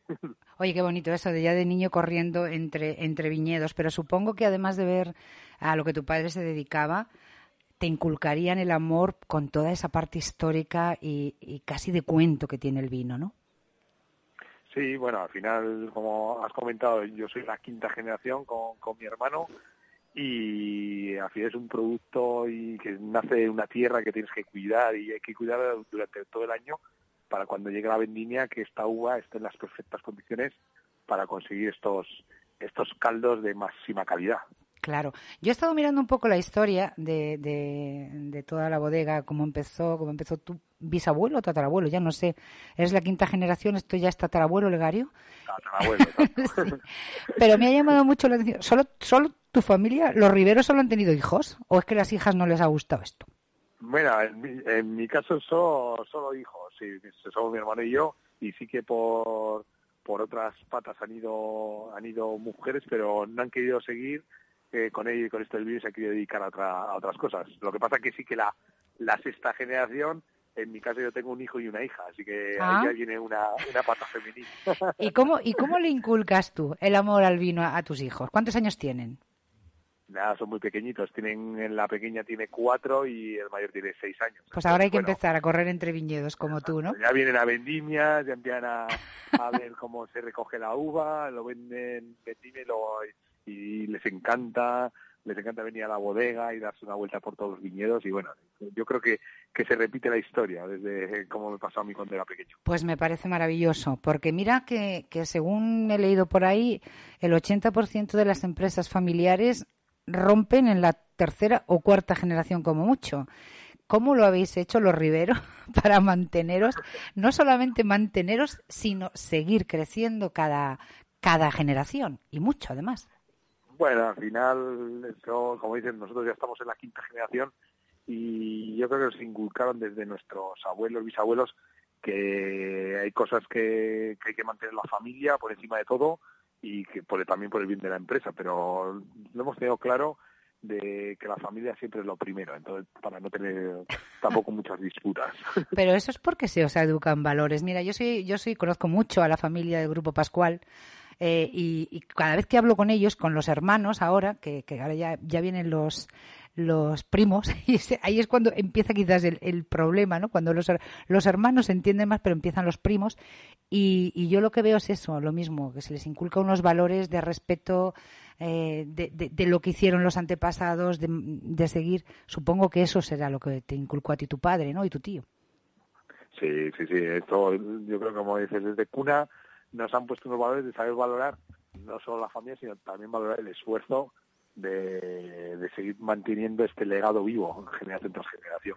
Oye, un breve resumen para que la gente la sepa, porque estamos hablando de una bodega centenaria, una bodega que curiosamente eh, tu tatarabuelo la pone en marcha, mm, hace un vino en la, en la cueva que, que tenía ahí en Arnedo, justo eh, cuando estaba la filoxera en La Rioja eh, haciendo estragos, ¿no?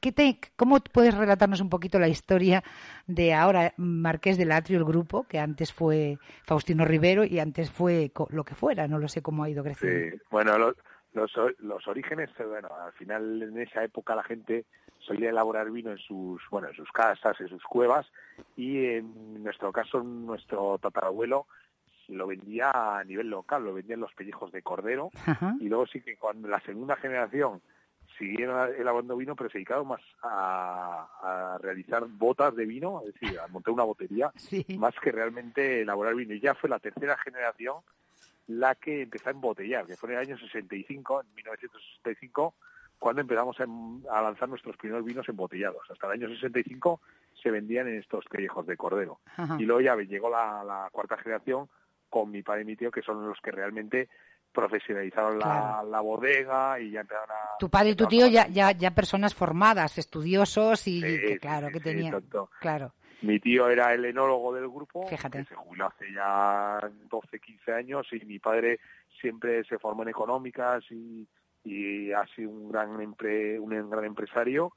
Y la nueva generación, pues bueno, esto ha cambiado porque viajando por todo el mundo empezamos a ver necesidades no solo de vender vinos de Rioja, sino eh, ampliar nuestra oferta teniendo bodegas en otras zonas de España. Claro, y que- y teniendo filiales. tener Y teniendo filiales en, en otras partes del mundo, ¿no?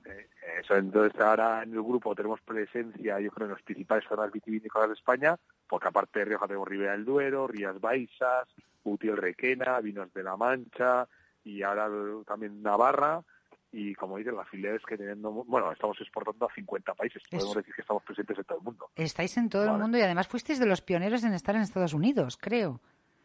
Sí, sí, porque fue, fue justo antes, ahora hace muchos años que ya empezamos a exportar botellas a Estados Unidos, pero hace cinco años tomamos una decisión de montar una filial en Miami, en Sí. Estados Unidos, para estar cerca de los consumidores americanos y escuchar también las demandas y necesidades que pueda tener ese consumidor. Tú llegaste, pues tú llegaste ya en el 2005, en el 2003 hubo un cambio muy importante en la bodega, digamos que se internacionalizó y desde entonces y, y desde siempre, bueno, pero desde que desde que la bodega ya, como dices, se, se abrió al mundo, hay que decirle a todo el mundo que el vino es una cosa artesanal, pero que hay mucha tecnología. O sea, no se para de Sí. invertir, ¿verdad, Jo- Jorge? No, no, al final tienes que pensar, yo siempre lo digo, el, el vino es un bien alimentario y hay que, que cuidarlo, porque cuando ponemos la foto de las bodegas eh, nos asociamos a las telarañas y a las cuevas y actualmente si visitas un bodega, las bodegas están con la última tecnología y completamente limpias e impolutas para porque es un bien alimentario, hay que cuidar esa calidad, hay que cuidar esa calidad. Sí que luego tenemos nuestros cementerios de botellas, de añadas antiguas, y Ah. todo, pero siempre garantizando la calidad. ¿Qué, qué botella tienes tú ahí para, no sé, para qué momento? para para el momento en que se acaben las guerras en el mundo o en el momento, no Mira, sé. Dentro, dentro, de, dentro de nuestra gama, bueno, pues ¿no? a entender, tenemos muchísimos vinos y de, para muchos momentos de consumo. Pero si yo tengo que recomendar un vino, y siempre hemos recomendado nuestra marca Marqués del Atrio, el Rioja Crianza que hacemos aquí en nuestra bodega en Mendavia, en, en. Rioja, que lo hacemos con, con Tempranillo y Graciano, que es una uva eh, muy exclusiva, que, que tenemos aquí viñedos alrededor de la bodega, que porque la bodega de Marqués del Atrio está construida de estilo chato francés, rodeada de viñedo propio, Sí. y hemos apostado por esta uva, por la uva Graciano, y luego lo tenemos como un año, 14 meses en barricas de roble francés y le da un toque, un balance perfecto entre fruta y, y ese sabor a, a roble. Qué, qué maravilla. ¿Cuántas botellas, por ejemplo, este 2022 habéis envasado? Bueno, unas cuantas. Entre todas las bodegas hemos hecho casi 27 millones de botellas. Madre mía, o sea, y dices exportáis a 50 países. Sí, Eh, sí, sí. sí. Entre ellos China. Y en China Entre tenéis además China, una sí. filial. También ahí fuisteis un poco pioneros, ¿no?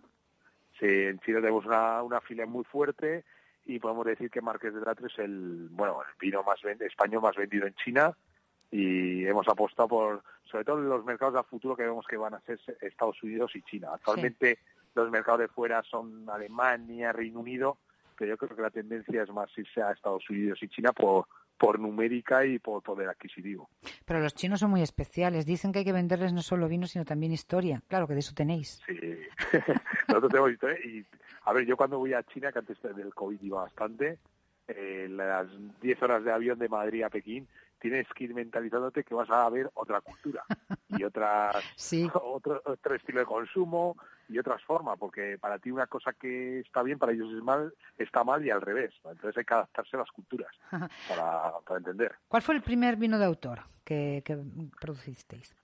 Pues mira, uh, esto es hace mucho tiempo, lo hicimos en el vino auto, el primero que hicimos fue un vino de finca que hacemos aquí en, en Atrio que se llama Finca El Rubio. Tenemos una, una, una viña muy pequeñita que tiene dos, tres hectáreas, que se llama, la zona se llama El Rubio, entonces es un tempranillo que tiene más de 50 años y siempre hemos metido un porcentaje muy pequeñito de graciano, como un 5%, y lo criamos en barrica nueva de roble francés durante 12 meses y sale este vino auto una edición muy pequeñita, estamos hablando de una edición de Mm. 5.000, 6.000 botellas y bueno, eh, para momentos especiales. Claro. Por ejemplo, para San Valentín que acaba de pasar. Hubiera Bueno, sido, ¿qué, eh, qué recomendarías tú para San Valentín? Ese sería perfecto para, para San Valentín. Yo creo que es que es un vino perfecto para para un brindis con tu pareja y, y disfrutar de ese día. ¿Cuántos vinos tenéis? ¿Cuánto, ¿Cuánta gama? Mira, nosotros realmente marcas tenemos, las principales marcas son tres. Tenemos la marca Marqués del Atrio, que la utilizamos para los vinos, eh, los vinos top de, de Rioja, los vinos de una gama media alta. Luego nuestra marca principal es Faustino Riverulecia, que es una marca que está presente en todos los puntos de venta, tanto en supermercados como en restaurantes. Y ahí cubrimos todas las zonas donde estamos, eh, Rialbaixa, Rioja, Utiel Requena. Y luego hemos hecho un proyecto en Ribera del Duero con la marca Valderribero que es un proyecto que nos está dando muchas alegrías y ahora en las próximas semanas nacerá otro proyecto que con la adquisición de la bodega de Navarra va a ser una nueva marca que se llama Doña Isabela, ¡Ay, qué bonito! focalizada en vinos rosados de estilo a Provenza francesa, que bueno, cuando lo tengamos os lo haremos pa- saber para que lo puedan probar. Tú eres de, de tinto. Bueno, en momentos, ¿eh? Según- Mira, en verano me encanta soy- eso. En, en- en verano, en verano soy mucho de rosado, en, Ajá. en verano, pero en, en invierno tengo que reconocer que soy de tintos. Ah, perfecto. Y, y, yo supongo que cada uno se adapta al paladar porque esto es donde has nacido. Yo, mi pareja es de la zona de Ribera de Duero y le gusta mucho el vino, pero tiende a Ribera de Duero. En España se hacen unos caldos estupendos, pero tú mm, sigues siendo fiel a Rioja o con, como ya tenéis en todas partes, ¿hay algún otro Bueno, mi- lugar que mi- te... mis amigos me dicen eso, mis amigos a veces vamos a un restaurante y dicen, ay, yo te voy a poner un poco los cuernos, voy a pedir un digo, bueno, a mí ya, actualmente ya tengo Yo ya toco todos los palos. de todos los sitios, yo no tengo, no tengo problema, pero bueno, yo soy fiel a mis orígenes y, y sí que es un, a ver, me gustan también mucho los Ribera del Duero, los Utiel Requena con agua bobal, pero eh, si tengo que elegir un único vino, elegiría Rioja, porque yo creo que es la bandera de los vinos de calidad de España. Cuando vamos por el mundo, la bandera, Claro. si hablas de un vino de calidad español, yo creo que la primera, lo primero que le viene a la cabeza al consumidor es, es un Rioja. Llevamos, lleva 100 años ya con la denominación de origen prácticamente, ¿no? O sea, el primero sí, fue. sí, sí, sí, sí. Ujú. Hombre, es pionero, es pionero en calidad. Esto es como, como Burdeos, yo creo es para Francia, Eso es. eh, Rioja es para España. Bueno, creo que tenéis una tienda de vinos ¿eh? especializada, que tenéis también en Arnedo una terraza y un wine Sí. bar y un proyecto no turístico en el que habéis puesto mucha ilusión. ¿Cómo está funcionando? Ahora ya Mira, sin, pues, sin COVID, sí. COVID cero. Nosotros, mira, justo abrimos este proyecto cuando empezó el COVID, así que fuimos sé, lo sé. visionarios de la, de las malas noticias, pero eh, hemos hecho una apuesta porque siempre hemos tenido las bodegas bueno, eh, cerradas al consumidor final o, y para, o para visitas de, de profesionales. Y fue la primera vez que abríamos una bodega del grupo que hemos abierto la bodega de Arneo, la de Faustino Rivero, que la, eh, como la original nuestra, la reformamos, se montó un jardín con una oferta enoturística que pueda la gente venir, entender la, la cultura del vino, poder probar vinos no solo de, de esa bodega, sino de todo el grupo, incluso en ese, en ese sitio damos la oportunidad de poder probar vinos no solo de España, sino de otras zonas del mundo, como de Chile, de Australia. Entonces, eh, viene gente y queremos potenciar la cultura del vino, que lo, lo mariden de- con una gastronomía de kilómetro cero, una cosa interesante. Sí, sí, porque dicen los amantes del vino que se come para beber, o sea que la gastronomía también hay que cuidarla. Eso es, ¿no? Nosotros el, aquí en la zona de La Rioja que hay muy buena gastronomía también. Queremos también potenciar todo lo que es la zona para que si viene gente de otras zonas de España o de otras zonas del mundo, eh, entiendan sobre los productos de la zona. Vamos, a hablar de números. ¿Cómo ha cerrado el grupo 2022 después de la inflación, del precio de la energía, de todas estas cosas que supongo que os habrá afectado? Mm, ¿Cómo lo ha cerrado? Bien. Bien, bien, nosotros no, no nos podemos quejar. Bueno, tenemos un proyecto inversor muy fuerte, eh, tanto con equipo comercial como en equipo productivo, y hemos dado un salto fuerte, pero bueno, este salto lo teníamos previsto hacerlo antes y lo que ha hecho el COVID es retrasarlo un poquito. Pero bueno, el grupo actualmente ya se está posicionando entre los, podemos decir, entre las 10 mayores bodegas de España y en ese proyecto estamos, paso a paso. Muy bien. ¿Y cómo se presenta el 23? Bien también. Bueno, vamos a ver, incertidumbre, porque si escuchamos todos los medios de comunicación, esta crisis, esta inflación, dan ganas de quedarte en casa, pero bueno, nosotros siempre nos hemos Bueno, en casa se puede uno beber una buena botella de vino, ¿eh? Sí, esto, Eso esto es lo sí, bueno sí. que tiene. Sí, Y sí, sí. nosotros adaptamos a los tiempos y bueno, hay que ser optimistas. Entonces hay que ver si viene algún problema, alguna situación, si hemos sobrevivido al problema de los suministros, a la- al COVID, cómo no vamos a poder con otra cosa. Así que hay que ser optimistas. Habéis sobrevivido incluso a Trump, pues no te digo más. O sea que- Exacto, sí, sí, hemos, hemos sobrevivido todo. Oye, Así por que último. Jorge, ¿tú crees que los jóvenes están entrando en el sabor del vino o va a costar porque les veo muy muy de, de- de otras cosas, ¿no? O, o- o tú crees que al final había una frase, no, no sé quién la decía, que decía, no me preocupan los jóvenes, ya crecerán. Pues a lo mejor cuando crezcan efectivamente se dan cuenta de todo el valor y, y toda la cultura que tiene, que tiene el vino. Pero ahora, ¿cómo les ves? Pues mira, yo creo que desde el sector productor de bodegueros lo que tenemos que quitar es mucho los prejuicios que tiene esta gente joven, porque hay mucha gente que va a un bar, a un restaurante o a una tienda y dice, es que yo no bebo vino porque no sé de vino. No, es que no tienes que saber de vino. Tú tomas un vino como si te tomas una cerveza o te tomas otro producto. ¿Te gustará o no te gustará? Pero lo que tienes que hacer es probarlo y poco a poco Claro. irás eh, saboreándolo y te irás sabiendo mejor. Sí que se están poniendo de moda algún tipo de vino con un poquito menos de alcohol, con un poquito más, más dulces, con sabores más agradables, para intentar introducir esta, a, este, a este consumidor estos frisantis, estos moscatos, estos vinos, que al final, pues bueno, son vinos que nos pueden dar la oportunidad de que la gente se empie- empiece a consumir el vino. Oye, Jorge, la, la adquisición de la bodega Ales Viñedos de, de calidad de Navarra eh, va a suponer eh, un antes y un después en, en vuestra bode- en vuestro grupo. Bueno, en nuestro grupo no tanto, pero yo creo que para la Denominación de Origen Navarra sí que creo que hace falta darle un, un lavado de cara y nosotros eh, estamos ahora con un proyecto muy potente en, en esa Denominación de Origen y con la bodega que hemos adquirido para sacar unos productos al mercado, unos productos que, que den más valor a la Denominación de Origen Navarra porque en Navarra hay unas garnachas espectaculares y yo creo que no se han sabido eh, distribuir y vender y posicionarlas en el mercado para que los consumidores la puedan pro- probar. Mm. ¿Y estás preparando ya el Salón Gourmet de Madrid? Bueno, iremos ahí, habrá que ir a dar una vuelta a, a ver a ver las novedades gourmet que hay por el mundo. ¿Es importante la participación en ferias? ¿Creéis que es una cosa que... Mira, justo nosotros la semana pasada hemos estado en la Barcelona Wine Week.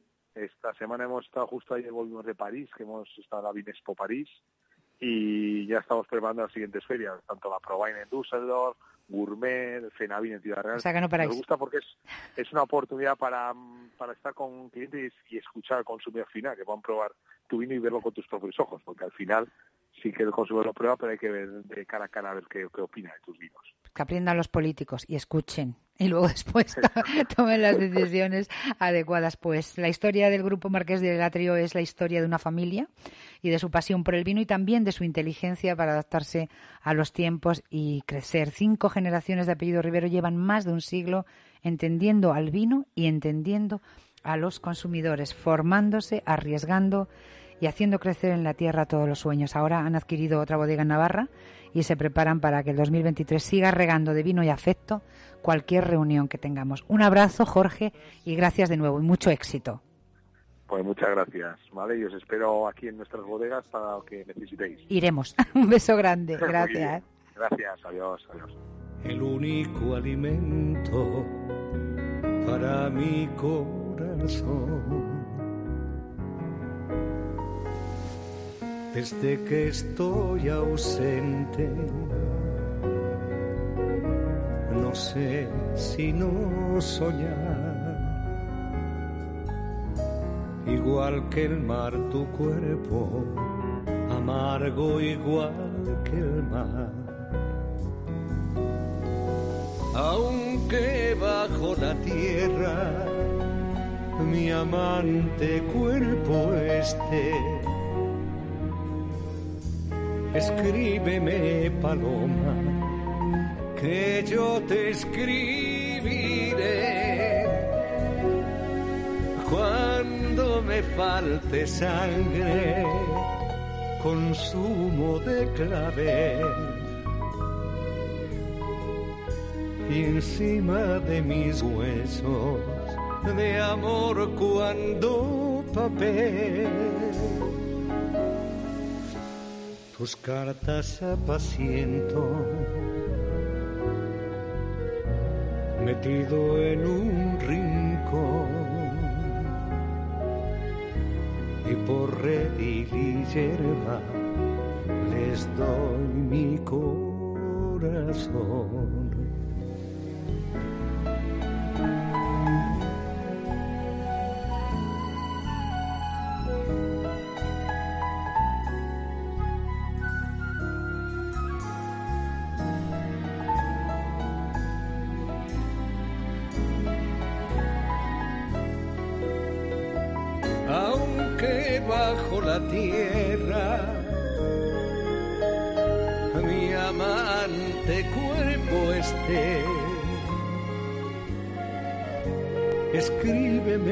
Paloma, que yo te escribiré. Cuando me falte sangre, consumo de clavel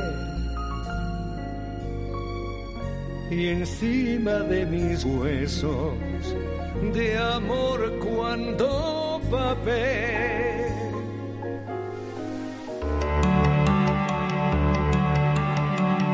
Decídete por Esther. Un programa presentado por Esther Pedraza.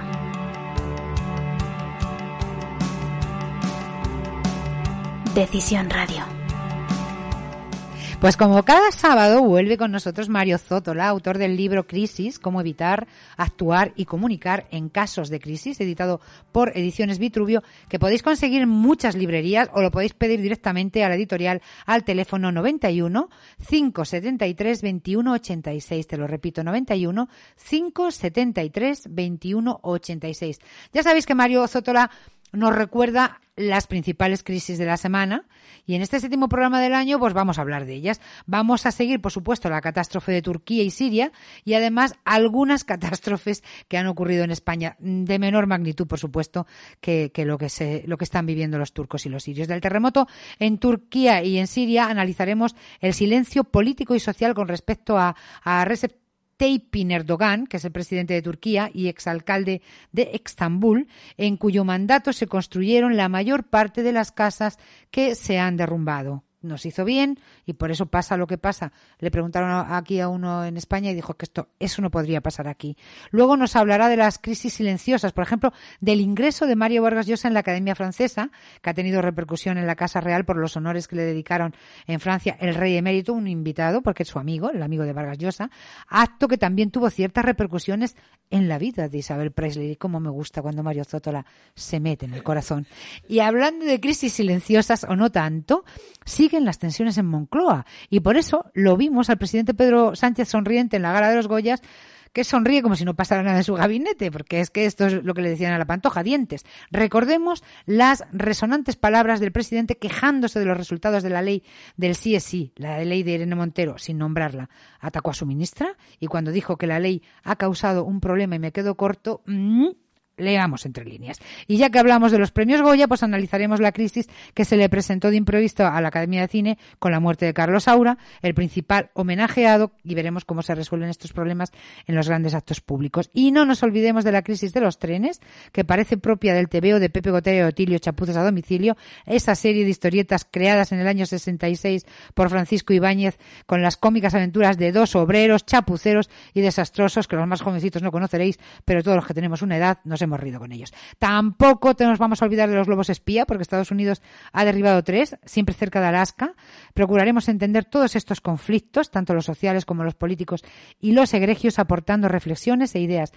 Mario Zótola siempre nos propone pensar y analizar, porque para hablar de todo vamos a dar paso a él, a él que es nuestro analista de cabecera, y a ver qué nos dice en esa sana costumbre a la que nos quiere llevar de preguntarnos qué pasa y sobre todo por qué pasa. Bienvenido nuestro analista Mario Zótola.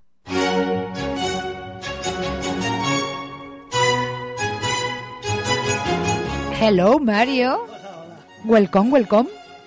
Muchas gracias, como siempre, por invitarme a tu programa. Veo que quieres cambiar el foco y ver el otro lado de las cosas, mostrar, por así decirlo, la trastienda de algunas crisis, porque hay muchas veces, es verdad, que las catástrofes o los conflictos o las crisis personales destapan o son consecuencia de otras crisis Claro, subyacentes. claro, son crisis subyacentes que están ahí latentes, como escondidas. Es como el fuego, que de pronto empiezan a crecer las llamas y dice, oiga, pero ¿qué ha pasado? Pues estaba, eso estaba allí. A veces las crisis son consecuencia de un efecto dominó. Una ficha cae, golpea otra y así sucesivamente. No es la primera vez que las crisis estallan como consecuencia de otras crisis o graves errores pasados que se mantuvieron subyacentes o en silencio. Las- los actos tienen consecuencias, dicen siempre. Tarde o temprano tienen consecuencias. Siempre, siempre, Que a lo mejor no en el momento, pero luego, como tú dices, ahí están. El gran terremoto de Turquía y parte de Siria, de Siria sigue siendo noticia porque el número de muertos se multiplicará a medida que se vayan desescombrando los miles de edificios que se han derrumbado. Algunas cifras llegan a los 12.000 edificios caídos total o parcialmente. Hemos visto por televisión barrios enteros de reciente construcción que han desaparecido. La cadena inglesa BBC ha mostrado un moderno y gran edificio de más de 15 pisos en la ciudad de Iskanderun, del cual se ha derrumbado la mitad posterior y la otra mitad se ha quedado inclinada a punto de caer. Vamos, que va a caer, que más vale que lo tiren ¿Tú antes de que se, esto? se le caiga alguien encima. La BBC mostró otras edificaciones recién construidas que se derrumbaron y un edificio de la ciudad de Malatya que se terminó de construir el año pasado y que se anunciaba como terminado de acuerdo con las últimas normativas antisísmicas, afirmando que los materiales y la mano de obra eran de primera calidad. Hoy es una montaña de escombros. En Turquía crece una indignación silenciosa por la mala aplicación de la normativa antisísmica, contribuyendo al derrumbe de muchos edificios construidos hace poco. Recordemos que el actual presidente, Erdogan, fue alcalde de Estambul de 1994 a 1998. Fue primer ministro entre 2003 y 2014 y es presidente de Turquía a la que conduce con mano de hierro, cuidado, Muy de desde hierro. agosto de 2014. O sea, que ha tenido tiempo de hacer cosas. Claro, pero yo te voy a decir lo que va a pasar, porque siempre pasa algo parecido. Lo más probable es que las autoridades detengan y juzguen a los constructores de estas casas, acusándolos de vicios o defectos ocultos, que es un delito presente en muchas legislaciones en materia de construcciones, porque los políticos siempre tienen la costumbre de buscar culpables para salvar sus culpas. Claro, fíjate qué tristeza, ¿no? Porque eh, eh, esos barrios los ocuparon muchísimos sirios que habían, habían huido de la guerra. Y huyes de la guerra, te metes ahí ahora te quedas. Bueno, no, no, no puede, no puede haber más mala suerte. Ahora vamos a entrar en el mundo del corazón, Pablo, ¿qué te parece? Vamos a entrar en el mundo de la cora- del corazón y antes de nada, oye, la noticia de la semana ha sido el reencuentro del padre cordobés con el hijo cordobés, ¿eh? Ah, sí, Después sí. de toda la vida ahí, ese hijo pidiendo el abrazo del padre. sí, hay cosas buenas, no Muy son emotivo, crisis. bueno, pues hay otras crisis silenciosas, decíamos, ¿no? Como es la que ha provocado sin quererlo el ingreso de Mario Vargas Llosa en la Academia Francesa. Mucho se ha hablado. La repercusión alcanzó a la Casa Real porque los honores le- se lo dedicaron en Francia al rey emérito, que le pusieron en el lugar que se merece, invitado por su amigo Vargas Llosa. Y tú te crees que además también esto ha salpicado a Isabel Presley, porque estaba la mujer, la exmujer de... Claro, vamos a ver, pensemos con serenidad. Veamos. La situación del rey emérito está sin resolver. Es una crisis que sigue abierta porque no se ha decidido todavía qué lugar debe ocupar y qué se debe hacer con el padre del rey. Cuidado que esto es más grave de lo que parece. Supongo que todo estará previsto porque las cosas en Palacio van despacio, pero analicemos qué ocurrió en París. Vamos a ver. Juan Carlos I fue aplaudido en la Academia Francesa, a la que concurrió acompañado de su hija, la infanta Cristina, invitado por su amigo Mario Vargas, Llosa. Además, fue invitado por el presidente francés Emmanuel Macron al Palacio del Elíseo a una cena privada en honor de Vargas Llosa, a la que asistió el premio Nobel y el escritor Javier Cercas. Todo esto se sabe porque lo desveló la agencia de noticias oficial francesa AFP. El Palacio del Elíseo no lo confirmó ni lo desmintió porque era parte de la agenda privada del presidente Macron y allí respeta mucho la vida privada del presidente. Sí. Pero Y aquí también no nos enteramos Pe- de... pe- aquí nada. Ah, Pero el escritor Javier Cercas declaró a la agencia AFP, Macron tiene un concepto muy elevado del rey. A su vez, Vargas Llosa emitió un tuit elogiando al emérito, donde ponía, cuidado, gracias por lo que usted ha hecho por España.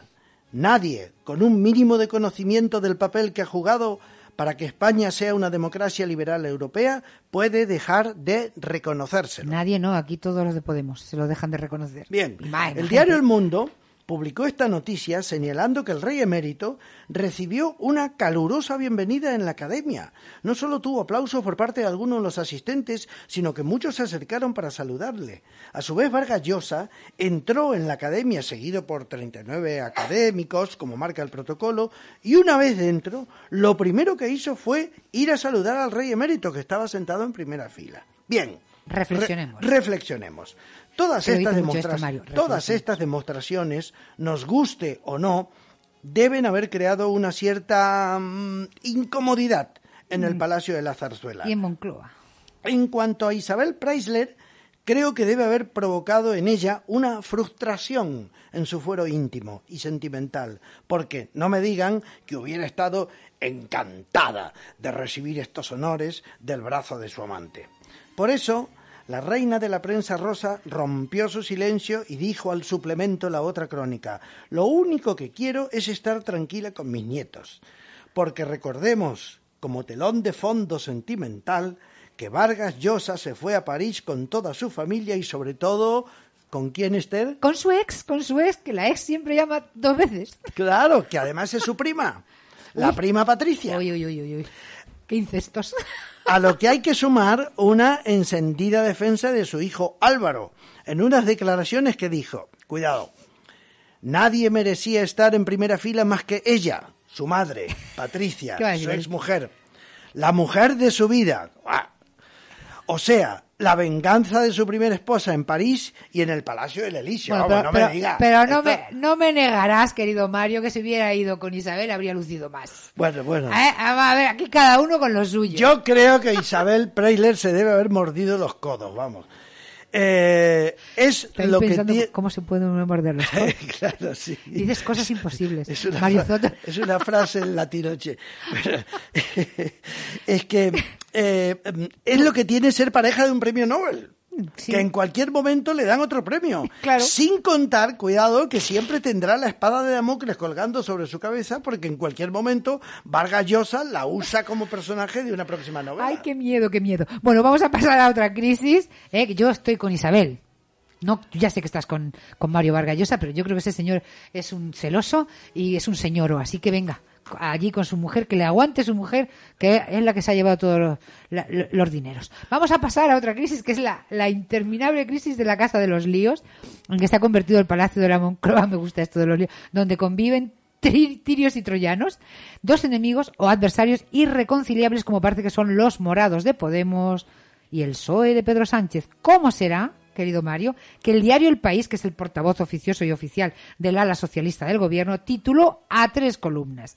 La coalición no logra salir de su peor crisis a poco más de 100 días de las elecciones. O sea, morrocotuda la crisis. Mario. Bueno, conviene recordar que es una crisis en toda regla porque Pedro Sánchez ha desautorizado y humillado a Irene Montero, a la que muchos medios le han dedicado grandes fotos para mostrar cómo han cambiado sus facciones. Cuando habla sigue siendo la agresiva de siempre, pero cuando entra en modo reposo se le nota que está acabada. Y por mucho que se apoye en Ione Belarra, ministra de Derechos Sociales, lo cierto es que Irene Montero está tocada, como decíamos en la guerra Pero de no submarinos. hundida, no hundida. Bueno, bueno, bueno. Es que vamos flota, flota como el insumergible Yo creo que esta mujer ahora lo que hace es perder votos al partido. El problema de la Montero es que a los ojos del electorado convencional es una mujer conflictiva, porque su ley estrella, la ley de libertad sexual, la ley del sí o sí, pasará a la historia como el peor desaguisado legislativo de la Cámara de Diputados, como escribía días atrás la especialista en política Emilia Landaluce. Se les pasó a los 205 diputados que votaron a favor que se reducirían las penas de los agresores sexuales. Se les pasó sobre todo contando con que se lo habían advertido los jueces. Además, todos los días quedan en libertad uno o varios maltratadores por culpa de una ley que está mal hecha. Está mal hecha. Por mucho que Pachi López se empeñe en decir que es una gran ley, ¿cómo puede decir que es una gran ley con todos los problemas que está Pachi causando? López, vamos, es, es El presidente, el presidente se dejó ver y fotografiar en los premios Goya para mostrarse feliz, relajado, encantado de haberse conocido, pero, como dicen los expertos en crisis, tiene un elefante en el salón. Esta metáfora, que es muy bonita, tener un elefante en el salón, La apuntamos. sign- significa que tienes una gran crisis, pero nadie quiere verla. Sánchez, claro. Ah. Pues no será por el tener elefante. un elefante en el salón. ¿eh? Sánchez puede cesar, no puede cesar a Irene Montero, que le está acabando la tumba con sus declaraciones agresivas y la ministra Belarra seguirá siendo su otro dolor de cabeza, con sus ataques desmedidos a los empresarios, sin olvidar a Pablo Iglesias, a quien un empresario catalán independentista, Jaume Roures, le ha montado un canal de televisión, Canal Red. Además, sí, sí, sí, sí. Ya comenzaron las críticas a la ley de protección animal. Veterinarios, dueños de mascotas y otros profesionales de la especialidad han mostrado su desacuerdo con esta otra ley hecha sin consenso. Y he de decir, porque yo estuve entrevistando ya a la Asociación de Veterinarios, que estas cosas que han dicho todos estos colectivos, que ninguno está contento con la ley, las han dicho antes. Luego, lo que pase, que no digan que les ha cogido por sorpresa, porque llevan advirtiéndolo. No puede ser que no contente a nadie. O sea, cuando, cuando tú haces una ley y no hay ningún colectivo contento con la ley, planteate que a lo mejor no está bien. Claro, que te has equivocado y mucho. Pues no. En fin, yo te voy a decir una cosa. Mira, ya que estamos, déjame que rompa una lanza en favor de los cazadores. Durante muchos años fui asesor de comunicación de una finca de caza menor en Nambroca, Toledo. Te puedo asegurar que los cazadores cuidaban mucho a sus perros, por una sencilla razón. El perro le ayuda a cazar al cazador. Los buenos perros de caza tienen un sentido del olfato y una experiencia extraordinarias. Especialmente hay una raza de perros, ah, no conozco su nombre, que saben detectar la mata donde están escondidas las perdices. El perro se para y la señala. Por si no lo sabes, estos perros cazadores señalan el lugar donde está la presa extendiendo el rabo.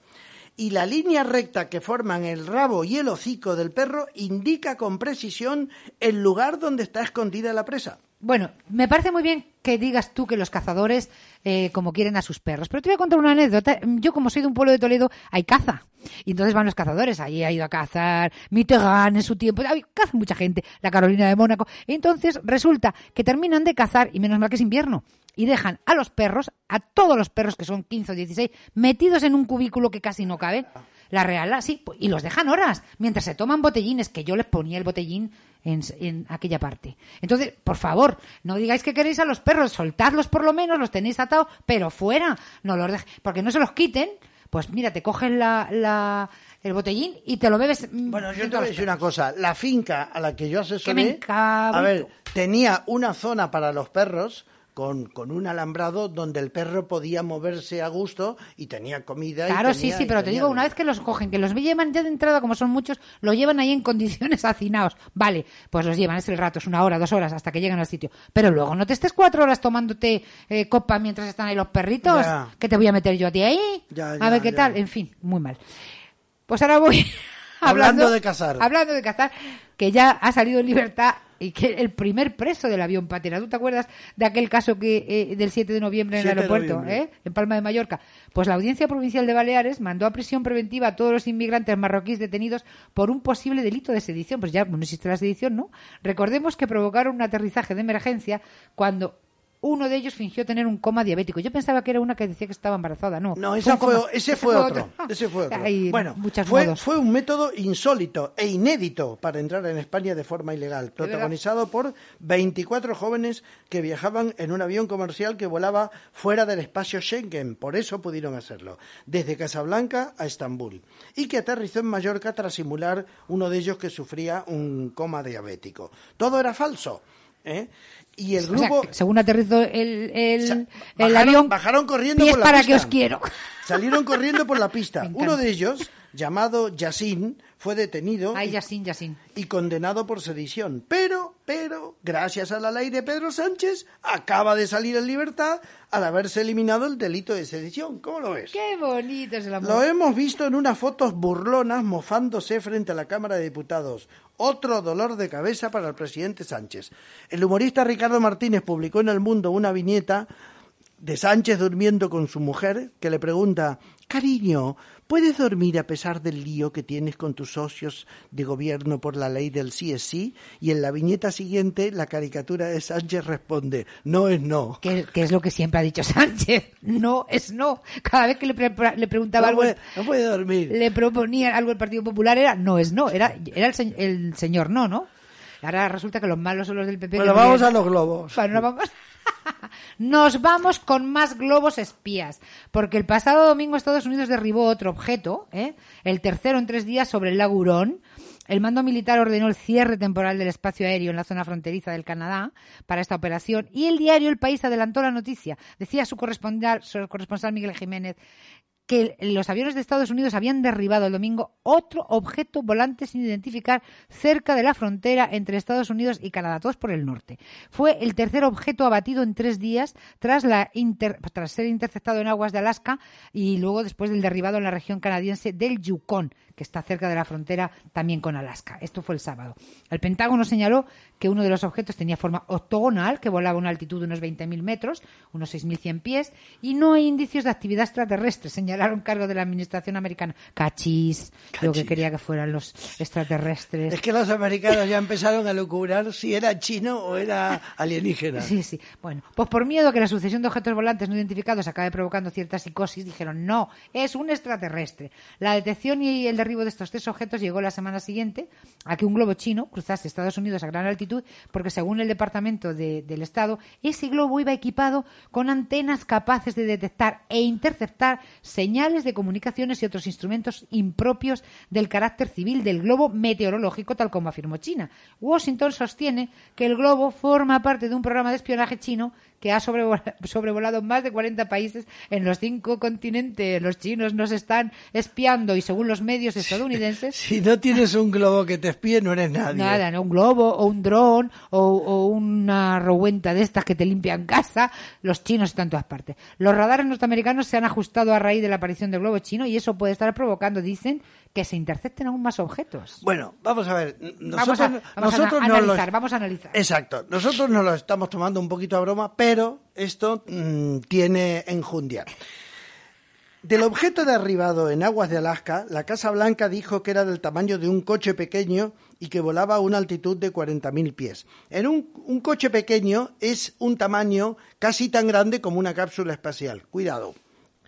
Algo más de. volaba en 40.000 pies a algo más de 12.000 metros.